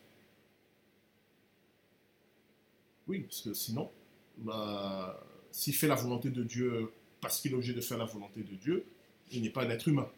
La caractéristique de l'être humain, c'est que il est libre. Il est libre d'obéir à Dieu comme de désobéir à Dieu. Si Jésus vient sauver l'humanité, pour lui montrer le chemin pour aller au Père, il faut qu'il soit dans les mêmes conditions que l'humanité. Il faut qu'il connaisse la liberté de pouvoir désobéir à Dieu. Et pour quelqu'un qui a toujours été, qui a toujours été dans la, relation profonde avec le Père, la liberté de pouvoir dire non au Père, c'est très déstabilisant. Pour nous, c'est normal de pouvoir dire à Dieu non, enfin, normal. Tant qu'être humain, on se dit, bah, Dieu, je l'écoute ou je ne l'écoute pas, je lui obéis ou je ne lui obéis pas. Mais pour lui, la désobéissance, ce n'est pas naturel. Et là, en tant que Messie, en tant que fils, il a le choix d'obéir et de désobéir. Mais on a vu qu'il a fait un choix ici, en tant que fils. C'est que cette liberté, il l'a mise pleinement dans l'obéissance à Dieu le Père. Mais c'est un choix maintenant. Alors qu'avant, c'était sa nature. De par sa nature de parole de Dieu, il ne peut être qu'un avec le Père dans la même volonté que le Père mais de par sa nature de fils, il connaît le libre arbitre, il connaît la liberté, mais il utilise cette liberté pour se soumettre à la volonté du Père.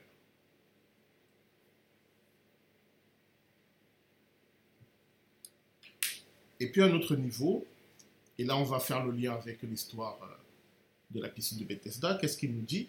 Le Fils ne peut rien faire de lui-même, il ne fait ce qu'il voit le Père en train de faire. Et ce que le Père fait, le Fils aussi le fait pareillement. Si l'histoire de la piscine de Bethesda avait été l'œuvre de Dieu, Jésus, pour guérir le paralytique, aurait utilisé la piscine. Ou il aurait appelé l'ange pour qu'il vienne remuer l'eau, il aurait dit exceptionnellement au paralytique, descend dans la piscine. Il aurait fait quelque chose avec cette piscine si c'était l'œuvre de Dieu. Pourquoi? Parce que il honore toujours ce que son Père fait. Et comment il a guéri le paralytique Lève-toi, prends et pars. Ce n'était pas une œuvre de son Père. Ça n'avait rien à voir avec son Père. Et c'est ce qu'il leur dit Si moi je fais ce que j'ai vu le, faire, le Père en train de faire, ce qui se passait à la ce n'était pas sa manière de faire. C'est pour ça que moi, je n'ai pas été dans ça. Vous avez un autre argument ici pour nous dire que toute cette histoire de piscine-là, ce n'était pas, pas de. Parce qu'en aucune manière, euh, le Seigneur Jésus n'a honoré cette piscine de Bethesda. Il avait dix mille manières de montrer que c'était l'œuvre de son Père. Vous savez, dans, dans certaines de, ses guérisons, il a demandé aux gens d'aller voir les prêtres, de se présenter aux prêtres. Pourquoi il l'a fait? Parce que bah, les prêtres ont été institués par Dieu. Donc, euh, il, a, toujours montré qu'il honorait ce que le Père faisait. Mais ici, non. On évoque la piscine, de ce qui se passe d'habitude, il guérit le gars, et puis il n'est plus question de cette piscine-là. Ce n'est pas l'œuvre de Dieu. Mais aussi, autre question qui surgit, il dit qu'il ne fait que ce qu'il a vu le Père en train de faire. Mais à quel moment le Père a guéri un paralytique, puisqu'il vient de le faire? On va chercher dans l'Ancien Testament, est-ce qu'on a des récits où Dieu guérit les paralytiques? On a des prophètes qui font des miracles. Oui, c'est l'œuvre de Dieu, mais un prophète qui guérit un paralytique. Un prophète qui guérit un aveugle un prophète. On a un prophète qui multiplie les pas, c'est le prophète Élisée. Il nourrit 100 personnes. Ça, c'est vrai. On a des récits qui ressemblent à des récits de résurrection. Je dis qu'ils ressemblent parce que parfois, ce ne sont pas tout à fait des récits de résurrection. Mais on n'a pas de prophète qui marche sur l'eau. Enfin, vous pouvez prendre tout ce que Jésus a fait. Il y a des choses qu'on retrouve dans l'Ancien Testament, mais il y a quand même des choses, euh, c'est un peu inédit. Est-ce qu'on a un prophète qui change l'eau en vin? Pas souvenir. Qu'est-ce qu'il a fait d'autre comme miracle? Euh, Il a multiplié les poissons. Il a ouvert les yeux aux aveugles. Ça, pas de souvenir dans l'Ancien Testament. Donc bref, il y a des miracles, donc on peut se dire, mais où est-ce qu'il a vu ça? Où est-ce qu'il a vu ces choses? En réalité, et je ne sais pas si savez-vous, j'en parlais, mais euh, c'est avec ATP. J'avais utilisé l'expression euh, euh, Jésus nous voit dans le Père et il nous appelle à l'existence. C'est ça qu'il est en train de dire. Nous, pour nous, n'existe que ce qui est matériel, tout ce que nos sens peuvent percevoir. Une fois que nos sens peuvent le percevoir, on considère que ça existe. Et si nos sens ne peuvent pas le percevoir, on se dit ça n'existe pas. C'est un peu Thomas qui dit tant que je n'ai pas vu, tant que je n'ai pas touché, je ne croirai pas. Ça, c'est la, manière humaine de concevoir les choses. Euh, mais on croit que c'est la seule manière d'existence, alors que la Bible nous dit qu'il y a d'autres manières d'être. Par exemple, ce qu'on appelle les anges, ils sont dans une manière d'être qui nous échappe. C'est-à-dire qu'ils sont dans des dimensions que nos sens ne peuvent percevoir on va dire, n'existe pas, mais euh, leur monde à eux est tout aussi réel, sinon même plus réel que le nôtre. Dans la tradition juive, euh, on dit que euh, notre monde est, comme c'est comme tu fais une photocopie d'une photocopie d'une photocopie d'une photocopie. Ben, notre monde, c'est la dernière photocopie. Et que l'original, il faut remonter. Donc, ce que nous, nous prenons pour la, réalité la plus concrète n'est que l'ombre de réalité encore plus concrète. Mais de notre point de, nous, de, notre, point de vue, c'est très difficile à croire. Parce que pour nous, ça, c'est réel, hein, c'est du concret. Mais la Bible dit, c'est du vent. C'est littéralement du vent, c'est de la vapeur. C'est-à-dire, c'est rien en fait. Il y a des réalités plus tangibles que la nôtre. Et moi, il me semble que, ce que quand Jésus dit ce que j'ai vu le Père en train de faire, il a vu Dieu faire des choses dans des réalités qui nous échappent. Et ce sont ces choses-là qu'il reproduit dans notre monde matériel. Alors, c'est des notions très compliquées, je sais. Hein, bon, c'est pas fondamental pour la foi, mais c'est important de comprendre. Euh, nous existons, nous n'avons pas commencé à exister le jour où nous sommes nés, ni même le jour où nous grandissons dans le ventre de notre mère. Nous existons dans un mode différent en Dieu. Alors qu'est-ce que c'est, on ne sait pas, peut-être on saura un jour. Mais euh, notre existence dans ce monde a commencé à un moment, oui. Mais euh, ce que, on était quelque chose avant. il me semble qu'il parle de cela ici il dit qu'il a accès à des réalités où il voit l'œuvre de Dieu. Et ce qu'il fait, c'est que cette œuvre de Dieu qu'il voit dans ces réalités-là, il est fait advenir chez nous, dans notre, dans notre monde. Je, suis obligé d'utiliser de tels termes parce que c'est très difficile à décrire. Dans la pensée rabbinique, c'est un peu plus clair, puisque pour eux, ils, ils disent qu'il y a euh, ce qu'ils appellent les mondes supérieurs et les mondes inférieurs. Pour eux, il y a sept mondes supérieurs et sept mondes inférieurs. Alors, bibliquement, l'apôtre Paul ne parle que de trois cieux. Voilà. Si on veut les références bibliques, l'apôtre Paul nous parle de trois cieux. Il faut, entendre derrière le terme ciel ce qu'ils appellent des mondes ou des, réalités. il nous dit que lui, il a, été amené jusqu'au troisième ciel qui apparemment c'est euh, ce qu'on appelle euh, dans le langage courant le paradis le royaume de Dieu. Mais voilà, le Seigneur Jésus reproduit ce qu'il voit chez le Père et le fait advenir ici. C'est très intéressant pour nous chrétiens, parce qu'en en fait, nous sommes appelés à faire la même chose. Nous sommes appelés à faire advenir, alors pas par notre propre puissance, mais par la puissance du Christ, ce que nous avons vu chez le Père pour toutes les situations. Qu'est-ce que tu as vu chez le Père? Et euh, ça veut dire quoi? Ça veut dire que euh, dans toutes nos prières, ce que nous cherchons fondamentalement, ce n'est pas à convaincre Dieu de nous exaucer, mais c'est de voir ce qu'il fait par rapport à la situation que nous le présentons. Nous présentons. C'est ça le sens, pour moi, euh, le sens le plus fondamental de la prière c'est pas un argumentaire que je présente à Dieu pour lui dire euh, s'il te plaît, fais ça, ça et ça. C'est dans la situation que je vis ou dont j'ai entendu parler ou que je te présente, qu'est-ce que tu es déjà en train de faire? N'oubliez pas, on est dans le sabbat. Qu'est-ce que tu es déjà en train de faire? Et ce que tu es déjà en train de faire, c'est ce que moi aussi je vais faire.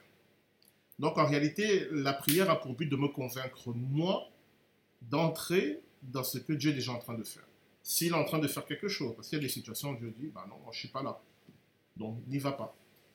Parce que je ne fais rien dans cette situation-là. Et c'est très important parce que euh, qu'on pense la prière en termes de religion, on pense obtenir une faveur de la part de la divinité. Mais il semblerait que pour le Seigneur Jésus, ce n'est pas obtenir une faveur, c'est bah, vivre le sabbat. Je prie pour entrer dans le sabbat avec Dieu. Donc, euh, je sais pas moi, euh, Bon, je prends les cas extrêmes. Prenons un cas extrême parce que c'est beaucoup plus clair quand on prend des cas extrêmes. Euh, je suis malade et je, prie pour ma guérison. Normalement, naturellement, comme tout être humain le ferait, ça sera Seigneur, s'il te plaît, guéris-moi de telle ou telle maladie. C'est normal, c'est humain. Mais chaque fois qu'on dit c'est normal, c'est humain, il y a un problème parce qu'en tant qu'enfant de Dieu, on ne devait pas faire le c'est normal, c'est humain. On devait faire c'est divin. Donc, quelle aurait été la prière? Si je, caricature, je prends littéralement ce que le Seigneur dit, ça aurait été, Père, qu'est-ce que tu es en train de faire dans ma maladie? Ou à travers cette maladie ou avec cette maladie Pour que je me conforme à ce que tu es en train de faire. C'est chaud quand même. C'est vraiment chaud, hein, parce que ça demande d'avoir un regard sur Dieu et sur soi-même très particulier. Et il faut être vraiment un enfant de Dieu pour arriver, et c'est pas facile mais c'est ce qu'il est en train de nous dire. Alors, je reste dans un cas extrême, hein, mais pour que vous compreniez le propos. Si en priant comme ça, le Seigneur dit Ah oui, voilà, merci Seigneur. Prenons l'apôtre Paul, qui apparemment avait une maladie. Euh, il dit que c'est un ange de Satan qui venait le souffleter, il, il avait un problème. Il dit qu'il a prié trois fois pour demander à Dieu de le débarrasser de ce problème. Qu'est-ce que Dieu lui a répondu? Ma grâce te suffit, car ma puissance s'accomplit dans ta faiblesse. Donc, il a réagi humainement en disant Seigneur, j'ai vraiment ce problème-là, s'il te plaît, libère-moi de cela. Et qu'est-ce que Dieu lui a dit? Dieu lui a dit Non, je ne suis pas en train de travailler pour te libérer. Ce truc-là, je, ne touche pas. On va laisser ça comme ça. On va continuer à travailler ensemble, mais sur ce problème-là, non, ça me, je ne suis pas en train de travailler là. Bon, vous voyez, c'est pas évident parce que l'apôtre Paul, il a demandé trois fois. C'est-à-dire que, première fois, il a dit euh, ah, c'est peut-être Satan qui me répond. Deuxième fois, ah, Seigneur, t'es sûr? Troisième fois, il a dit ok, Seigneur, j'ai compris, j'accepte. Mais c'est pour- c'est c'est ça la prière. La prière, j'entre dans le sabbat de Dieu. C'est- Alors, c'est pas Dieu qui entre dans mon sabbat, c'est moi qui entre dans son sabbat. C'est-à-dire, c'est moi qui travaille là où il a préparé le terrain pour moi, là où lui, il a commencé, il s'est arrêté pour que j'y entre. Dans le cas de l'apôtre Paul, ce travail de sa guérison, c'était pas le travail de Dieu. Donc il a dû, et ça sûrement pas, ça n'a pas dû être facile pour lui, il a dû abandonner ce champ-là pour se détourner vers un autre champ. Vous voyez bien qu'il a demandé la, il a cherché la volonté de Dieu par rapport à sa souffrance. Je répète, hein, ce n'est pas facile, ce n'est pas évident, mais c'est vers ça qu'il faut tendre. J'ai pris exprès un cas difficile, extrême, mais pour que ça soit clair. Ça, et vous pouvez décliner ça dans toutes les, les situations de la vie. Euh, ce temps de rencontre avec Dieu. Donc, l'idéal, c'est c'est que dans toute notre vie, dans toutes les situations de notre vie, Dieu qui a déjà vu toute notre vie, il y a des, lieux où il a travaillé, où il s'est arrêté pour que nous, on vienne travailler, et lui, il est là avec nous, et on travaille ensemble. Ça le sabbat. Et ce sont ces moments-là qu'on cherche dans la prière. On ne le sait pas par avance. On le cherche. Ça peut être des longs moments, des courts moments, voilà. Et c'est à travers la prière qu'on va entrer dans ces moments-là, on va faire, on va travailler lui, et c'est ça qu'on appelle les œuvres de Dieu. Et c'est ça qui a de la valeur devant Dieu. Est-ce qu'il y a des questions? Parce que je sais que c'était peut-être un aspect compliqué, difficile. Des questions, des remarques, des désaccords? Non. Mais voilà, ça vraiment c'est euh, quelque chose de fondamental. hein. Je ne fais rien de moi-même, mais je fais ce que le Père est en train de faire, et ben, je le fais pareillement. C'est-à-dire, ce que le Père fait. Alors, je, comprends pourquoi on a eu du mal à traduire, parce que euh, s'il parlait en hébreu, comme il, parlait en hébreu, l'hébreu, dans la, la conjugaison des verbes, ce n'est pas le temps qui compte. Comme nous en français, on a le passé, le présent et le futur. En hébreu, on va plutôt avoir euh, ce qui est accompli et ce qui n'est pas accompli. C'est le, c'est, euh, le fait qui va compter. Nous, on va dire c'est un acte qui était dans le passé, cet acte il est dans le présent et cet acte il est dans le futur. Dans les conjugaisons hébraïques, cet acte il a été accompli ou bien est-ce qu'il n'a pas été accompli? On s'en fiche que c'était dans le passé, le présent, le futur. Est-ce que c'est fait ou ce n'est pas fait? Pourquoi? Parce que c'est une langue qui a été faite pour s'adresser à Dieu, pour s'adresser à un être qui est hors du temps. Donc tout ce qui va compter, c'est pas l'histoire de passé, présent, futur, c'est c'est fait ou pas. Donc c'est pour ça qu'il y a cette notion qu'on appelle l'inaccompli ou l'accompli. Et c'est très difficile à transcrire pour nous en français parce que nous on a besoin de savoir si c'est maintenant, si c'était hier ou si c'est demain.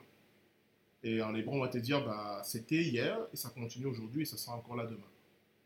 C'est accompli.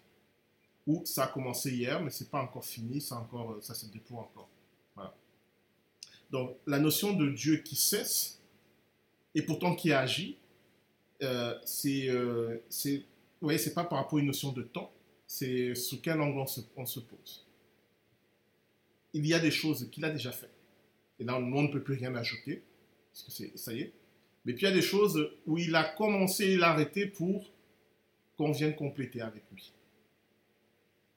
Les choses qu'il a déjà faites, parfait, ça y est, c'est fini. Il les a faites pour nous démontrer, pour nous montrer ce qu'il est capable de faire. Ce sont les choses qui soutiennent notre foi. Et les choses inaccomplies, c'est pour euh, faire vivre la relation avec lui.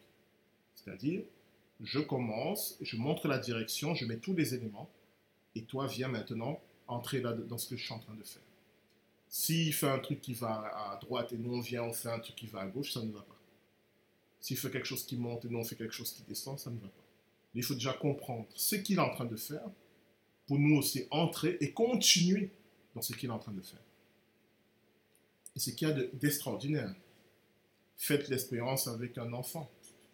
Vous commencez quelque chose, demandez à un enfant de venir compléter, vous allez voir que c'est pas forcément ce que vous aviez. Je dis un enfant vraiment tout petit, hein.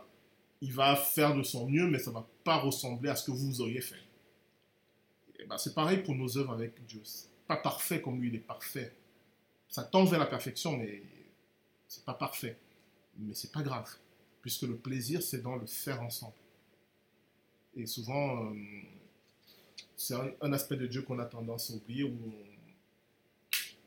nous, on ne voit que le, le, résultat, on cherche que le résultat. C'est important le résultat, il faut que ça soit bien, mais Dieu, ce qu'il va regarder, c'est bien sûr le résultat, mais c'est aussi tout le chemin avec lui, qui parfois a même plus de valeur que le, résultat final. Parce que le résultat final euh, va dépendre de plein de paramètres. Si euh, moi qui étudiais la théologie, je veux faire un truc avec moi, ça ne va pas ressembler à ce qu'il va demander à un petit gamin de 5 ans de faire avec lui. Mais ce qui va compter pour Dieu, ce ne sera pas est-ce que est qu'au final j'ai dépassé le petit gamin de 5 ans. Il a dit, mais oui, tu l'as dépassé, tu as plus de connaissances, euh, c'est normal. Ce qui va compter, c'est dans ce chemin-là, à quel point on a été ensemble. Ce qui fait que le petit gamin de 5 ans, il va être autant honoré que moi, parce que ce que Dieu va voir, c'est pas est-ce que ce qu'il a fait, euh, c'est normal, c'est avec ses capacités à lui, avec ses moyens à lui, à quel point il a été ensemble avec Dieu. Je ne sais pas si je me fais comprendre. Euh, c'est des images pour essayer de parler de cela. On avance? Mm-hmm. S'il n'y a pas de questions, pas de remarques?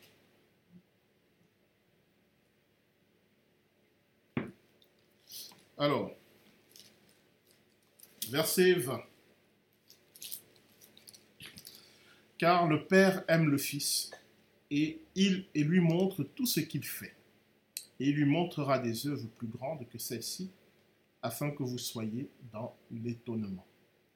Alors là, ce qui m'a intéressé, c'est euh, le Père aime le Fils et il lui montre tout ce qu'il fait. C'est la particularité de la relation entre le Père et le Fils, c'est bien sûr l'amour qui est au fondement. Et la conséquence de cet amour, c'est que le Père montre au Fils tout ce qu'il fait. Ce qui veut dire que celui qui a, à ce moment-là, et c'est encore plus aujourd'hui, celui qui avait accès à toute la connaissance, la sagesse de Dieu le Père, c'est le Seigneur Jésus-Christ. Ça a des conséquences. Hein. Ça veut dire que euh, vous ne pouvez pas prétendre à une relation véritable avec Dieu sans passer par le Fils. Et c'est ce qu'il va dire par la suite. Et il faut tirer les conséquences d'une telle affirmation. Et, vous comprenez pourquoi ça énervait ceux qui, l'écoutaient.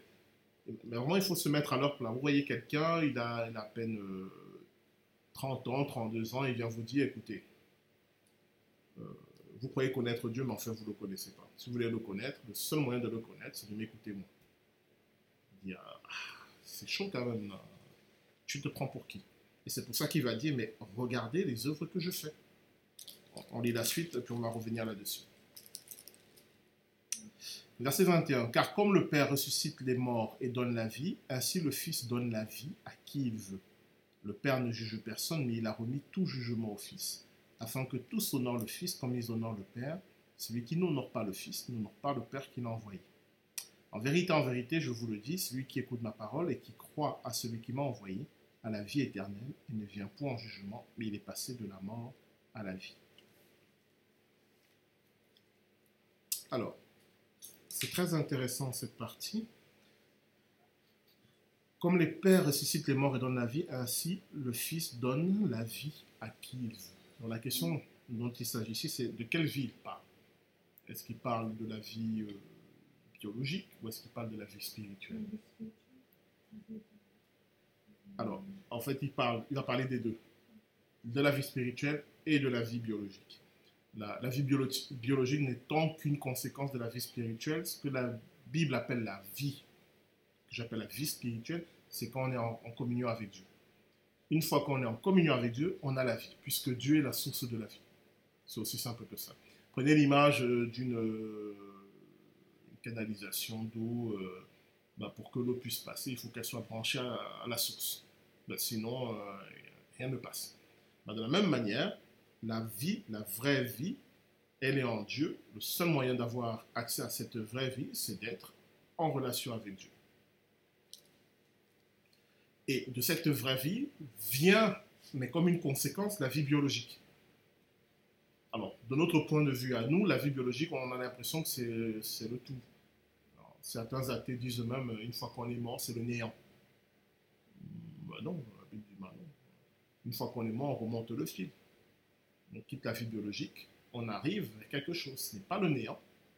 Si on n'est pas en communion avec Dieu, ce n'est pas le, c'est ce qu'on peut appeler la non-vie, ce que la Bible appelle la seconde mort, c'est-à-dire euh, on est mort biologiquement, on a une, sorte d'être spirituel, mais on n'a pas la vie.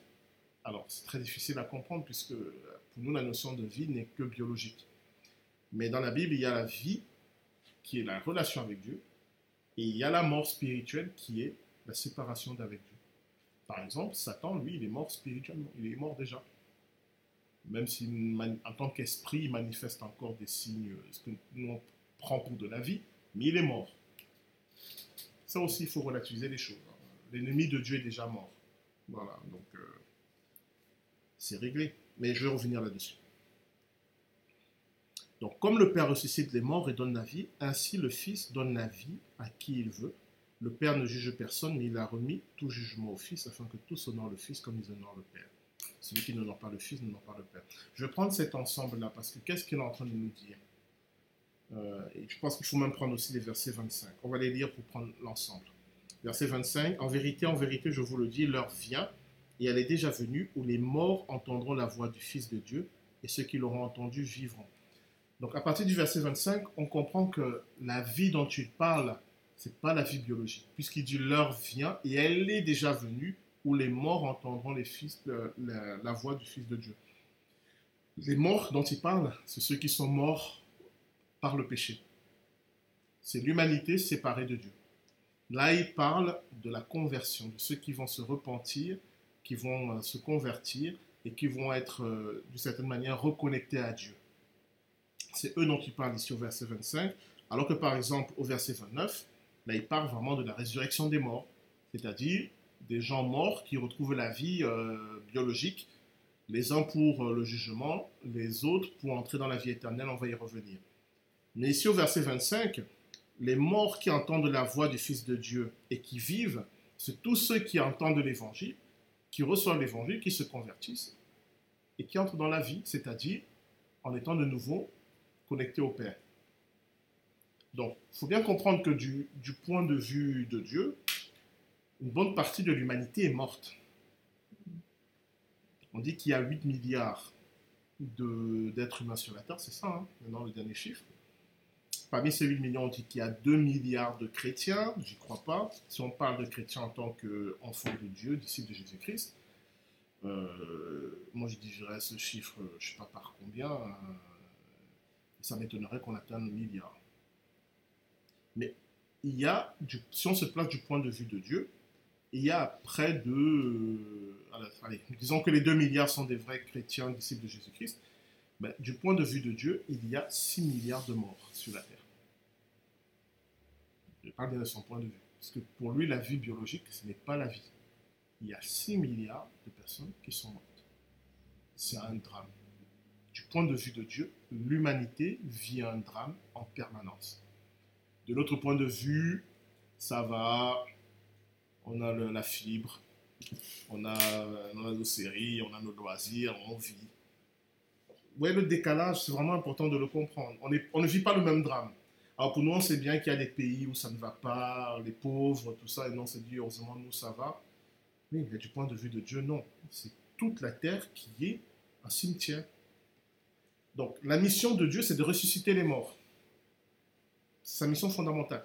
Et c'est une raison pour laquelle dire que Dieu va venir pour, euh, pour jeter les gens en enfer, c'est pas ça qu'il veut. De son point de vue, on est déjà mort. Sa mission, c'est nous ramener à la vie. C'est ça le sens véritable. Nous ramener à la vie. Et ça change un peu la perspective. Donc, c'est pour ça que c'est une bonne nouvelle. Imaginez quelqu'un qui marche dans un cimetière et puis il fait sortir les des, gens des tombeaux, un à un, ils sortent, ils retrouvent la vie, ils sont en bonne santé, tout ça. On, on va se dire, mais c'est extraordinaire, c'est magnifique. C'est une bonne nouvelle. Bah, du point de vue de Dieu, c'est ça. C'est une bonne nouvelle. Les morts ressuscitent. Mais, ce qu'il y a un mais, il y a une date limite. On avait vu pourquoi dans l'étude biblique sur le livre de l'Apocalypse. Euh, verset 26. Alors, pour voir remonter. Car comme le Père a la vie en lui-même, ainsi il a donné au Fils d'avoir la vie en lui-même. Alors, je n'ai pas vraiment le temps de développer cette notion, mais ce qui est dit au verset 26, c'est ce, que les anges rebelles voulaient. Avoir la vie en eux-mêmes. Ça veut dire quoi avoir la vie en soi-même? Imaginez, euh, pour, pour comprendre cette notion, imaginez Léonard de Vinci qui peint la Joconde, et quand il a fini de peindre, la Joconde devient une femme, vraiment. Cette femme vit sa vie, elle se marie, elle a des enfants. C'est ça avoir la vie en soi-même. C'est-à-dire, tu es capable non seulement de donner la vie, mais de faire en sorte que cette vie se perpétue. Il faut, bien- comprendre. Hein. C'est pas simplement. euh, nous, on dit on, euh, on crée la vie. Oui et non. On ne crée pas la vie, on, on passe la vie. Ben, Une femme, lorsqu'elle porte un enfant, elle n'a pas à créer cet enfant. Elle a créé les conditions pour que cet enfant advienne, mais c'est pas elle ni le, monsieur qui ont créé l'enfant. Ils ont juste créé les conditions pour l'accueillir. Et après, ils vont permettre que la vie continue. Donc, en réalité, nous transmettons la vie. La vie passe par nous. On ne la crée pas. Le Fils, lui, il crée la vie. Il ne crée pas n'importe quelle vie. Il crée une vie qui est vivante, qui est capable de continuer. C'est ce qu'on avait vu, c'est un des attributs du Logos. Alors pourquoi je dis ça? Ça, c'est mes propres réflexions. Parce que c'est l'attribut particulier de Dieu. Parce que si tu es un être créé par Dieu et que tu as atteint le sommet de tout ce dont tu étais capable, qu'est-ce qui te manque? Il te manque la capacité de faire advenir la vie. Mais pas au sens je peins un beau tableau, j'écris une belle musique.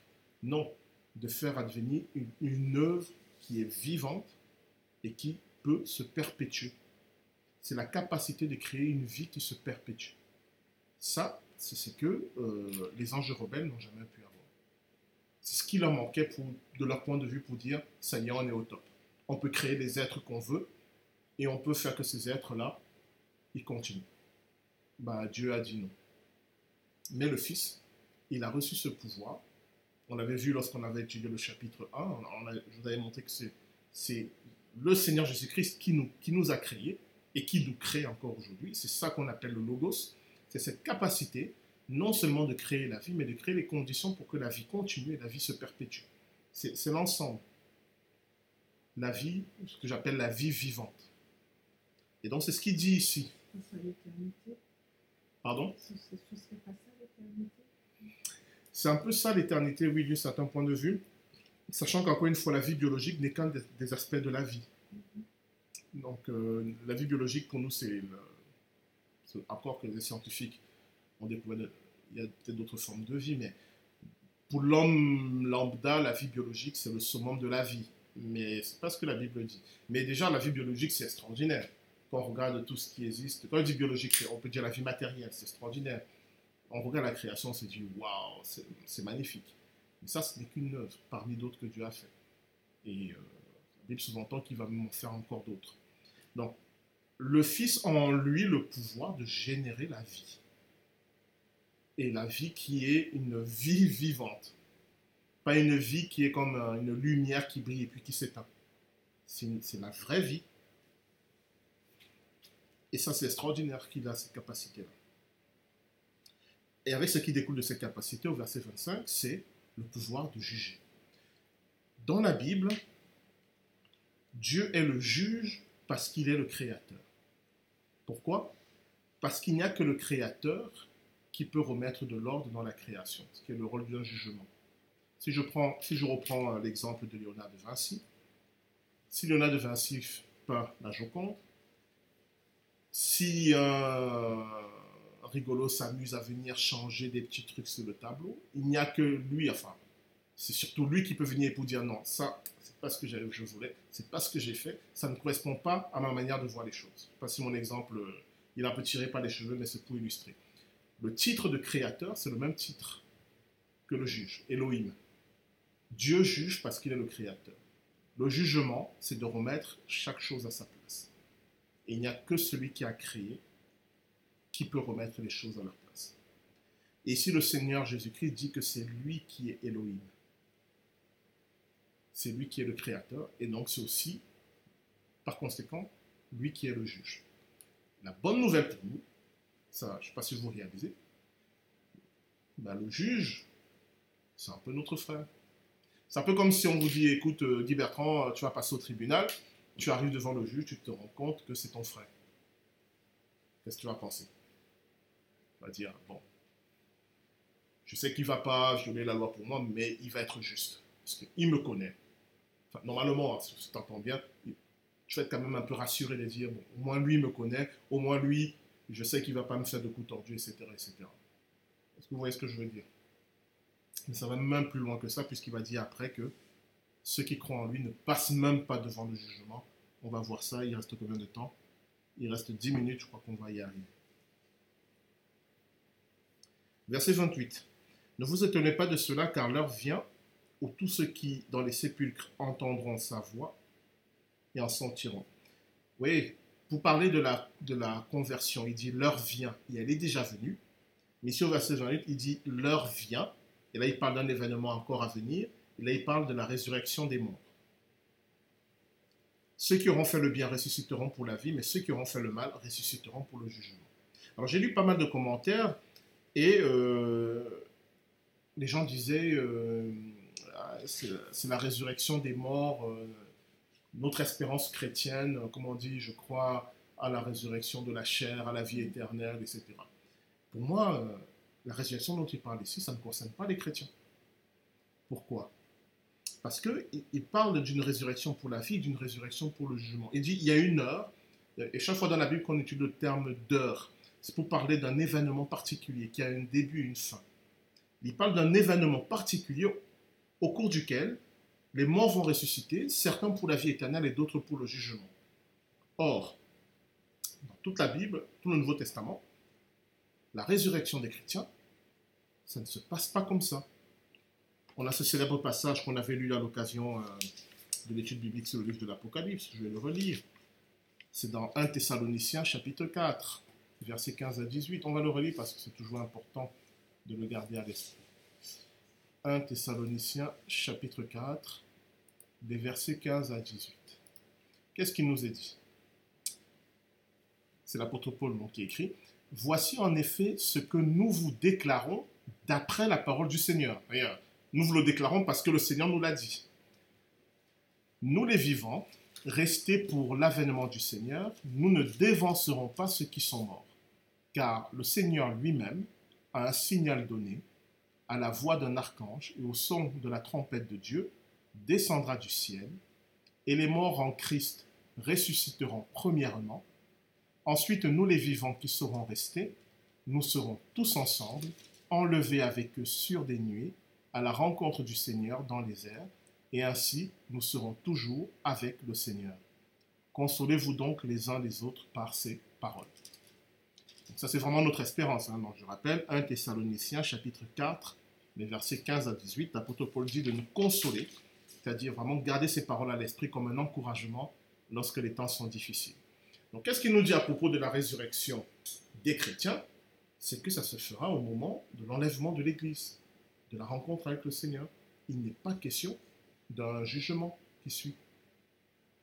On avait vu dans l'étude biblique sur le livre de l'Apocalypse que l'enlèvement de l'Église était le début des événements qui amènent le règne de l'Antichrist. Ce n'est pas la fin du monde.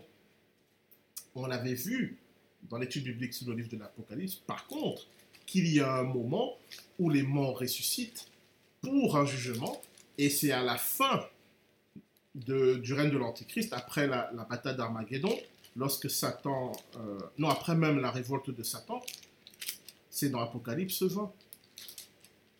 On va relire ce passage, je le lis très court. Hein. Alors, qu'est-ce qu'il nous est dit? Apocalypse 20, verset 11. Puis je vis un grand trône blanc et celui qui était assis dessus. La terre et le ciel s'enfuirent devant sa face, il ne fut plus trouvé de place pour eux. Et je vis les morts, les grands et les petits, qui se tenaient devant le trône. Des livres furent ouverts, et un autre livre fut ouvert, celui qui est le livre de vie. Et les morts furent jugés selon leurs œuvres, d'après ce qui était écrit dans ces livres. Et la mer rendit les morts qui étaient en elle, la mort et le séjour des morts rendit les morts qui étaient en eux, et chacun fut jugé selon ses œuvres.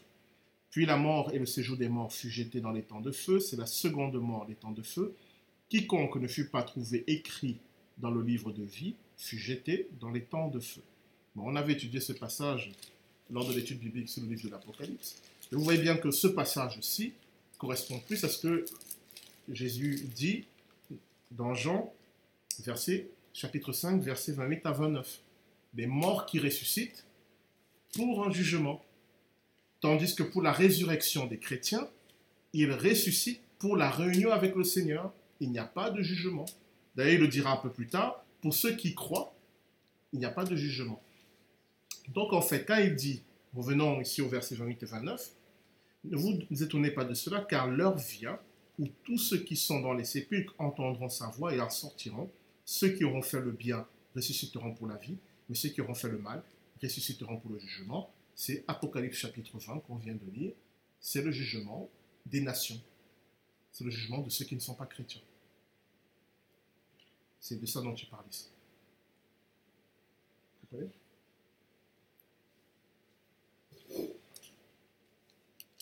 Donc, ça répond à la question sempiternelle. Ceux qui n'ont pas cru en Jésus-Christ, est-ce qu'ils vont directement au barbecue? Bah, euh, Non. On a lu Apocalypse 20, ils seront jugés selon leurs œuvres. C'est ce qu'il dit aussi ici. Ceux qui auront fait le bien, la vie, ceux qui auront fait le mal, la condamnation. C'est ça le jugement selon les œuvres. Tandis que pour nous, chrétiens, on dit qu'on n'est pas jugé selon nos œuvres, justement. C'est la particularité de la foi. Celui qui croit est déjà sauvé. Et maintenant, quand il a cru, il est né de nouveau, il reçoit le Saint-Esprit, et on, a dans ce processus que je vous ai décrit, où il doit maintenant faire advenir cet être créé de Dieu, le faire advenir, le faire grandir, le faire euh, devenir de plus en plus semblable à Dieu. Pour celui qui est chrétien, son travail n'est plus d'être sauvé ou pas sauvé, ça c'est réglé.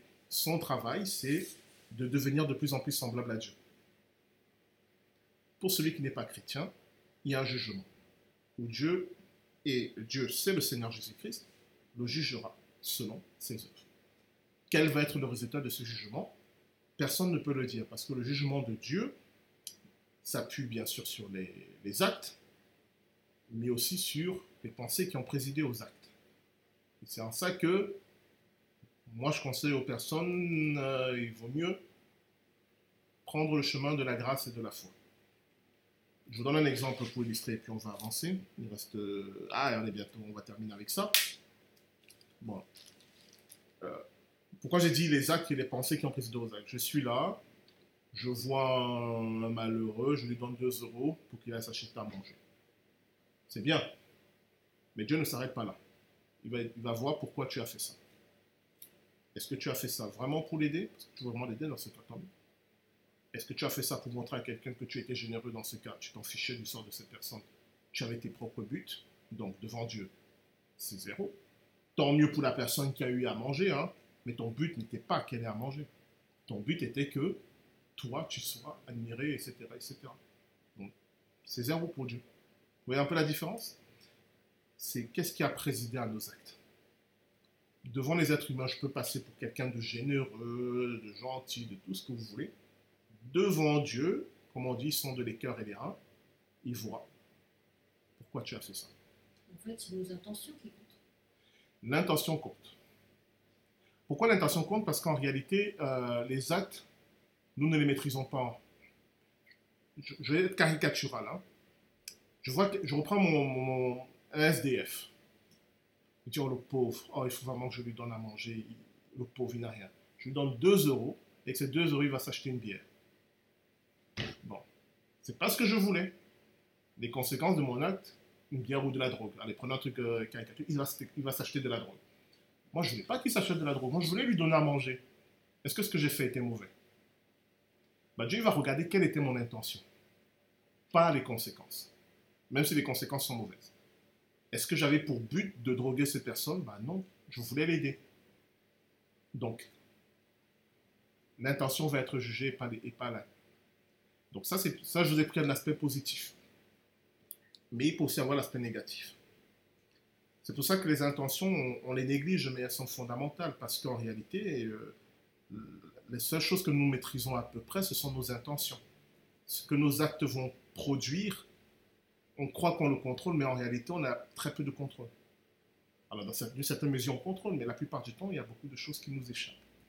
Donc, la bonne nouvelle, c'est que je peux dire devant Dieu, écoute, tu savais bien que je ne voulais pas qu'il se drogue. Et Dieu me dira, oui, je le sais, c'est pas de ta faute.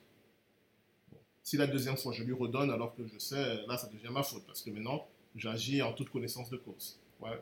C'est des exemples un peu caricaturaux, mais pour vous comprendre ce qu'est le jugement de Dieu. Il ne regarde pas simplement l'acte, il remonte. Et ça, ça peut aussi être à l'avantage de certaines personnes. Parce qu'il y a des personnes qui font le mal, mais euh, qui, pourquoi elles le font?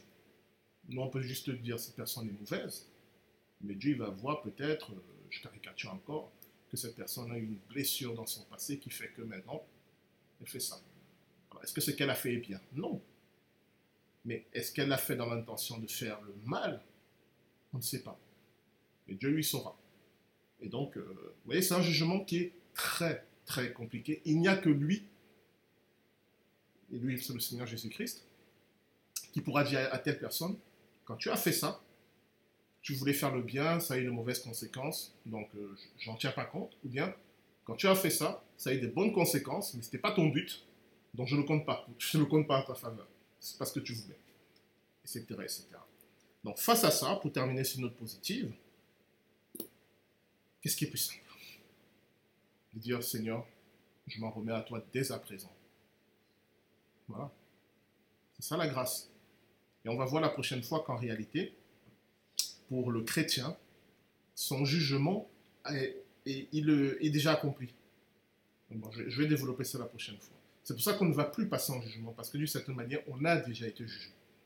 On a déjà été jugé. C'est fait pour nous, normalement, si on est chrétien. Ça, c'est fait. C'est même plus la question pour nous. La question, c'est comment je rends, euh, comment je deviens de plus en plus semblable à Dieu. C'est ça le défi. Voilà.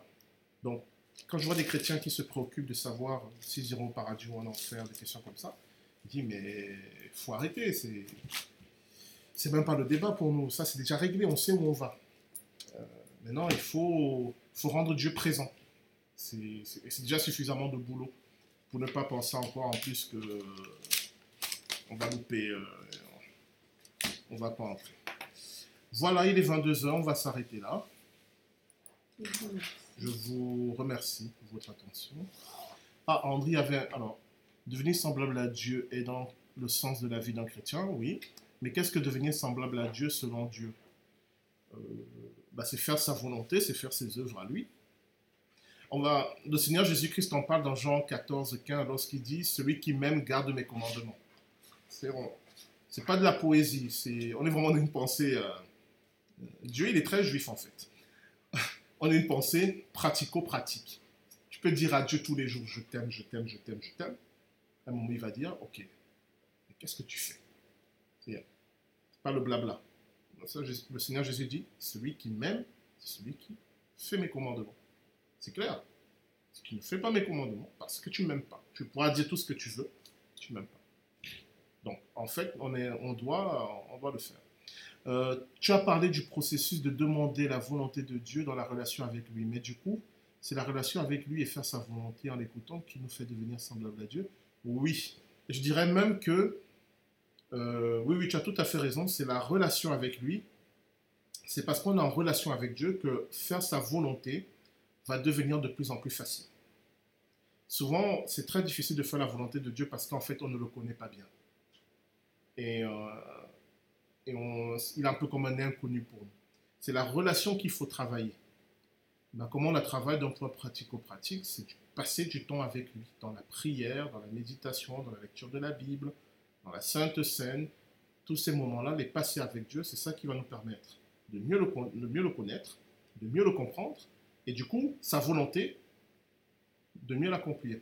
N'oubliez pas que le Seigneur Jésus-Christ dit, euh, ce fameux passage, Venez à moi, vous qui êtes fatigués et chargés, et je vous donnerai du repos. En réalité, faire la volonté de Dieu, c'est reposant. Ça paraît bizarre parce qu'on a l'impression que le christianisme, c'est se compliquer la vie. Mais quand vous commencez à comprendre Dieu, sa volonté va vous libérer, mais de tellement de fardeaux, de pression. Vous avez vu tout ce qu'on vient de voir sur le sabbat. Dès que vous comprenez quel est le, qu'est-ce que le sabbat pour Dieu, vous ne vous prenez plus la tête sur les samedis et les dimanches. Vous comprenez que tout ce que Dieu veut, c'est cette relation avec lui et vivre et chercher cette relation. Et qu'on vient vous dire non, le samedi, le dimanche, le truc, ça c'est les êtres humains qui, qui mettent des fardeaux. Mais dès que vous enlevez ça, vous arrivez à la volonté de Dieu, vous vous rendez compte que, en fait, mon Dieu, il veut tellement cette relation que cette relation avec pour lui, c'est un jour saint, c'est un jour à part, c'est un jour extraordinaire. C'est plus une contrainte. La contrainte disparaît. Quelqu'un vous dit, le jour où je te rencontre, c'est la fête. Ah, vous dites, ah ouais, quand même, cette personne m'apprécie. C'est pas un jour banal. Et voilà. Donc, une fois qu'on connaît mieux de mieux en mieux Dieu, on se rend compte que ah, les fardeaux tombent. Mais je conçois que dans l'histoire de l'Église, on a fait l'inverse. On a, on accumulé les fardeaux sur les gens. Donc ils se disent que faire la volonté de Dieu, c'est la chose la plus éprouvante. Mais c'est pas vrai. C'est pas vrai. C'est une, libération.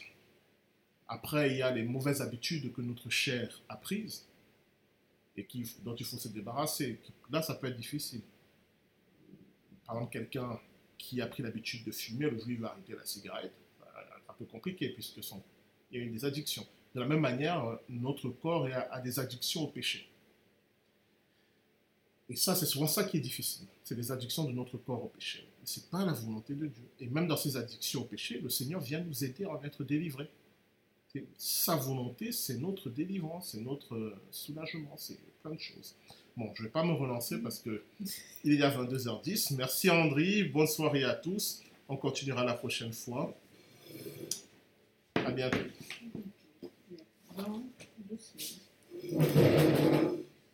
La prochaine fois, je vous dis ça, 26, c'est le mercredi 21. Le mercredi 21. Bonne soirée à tous.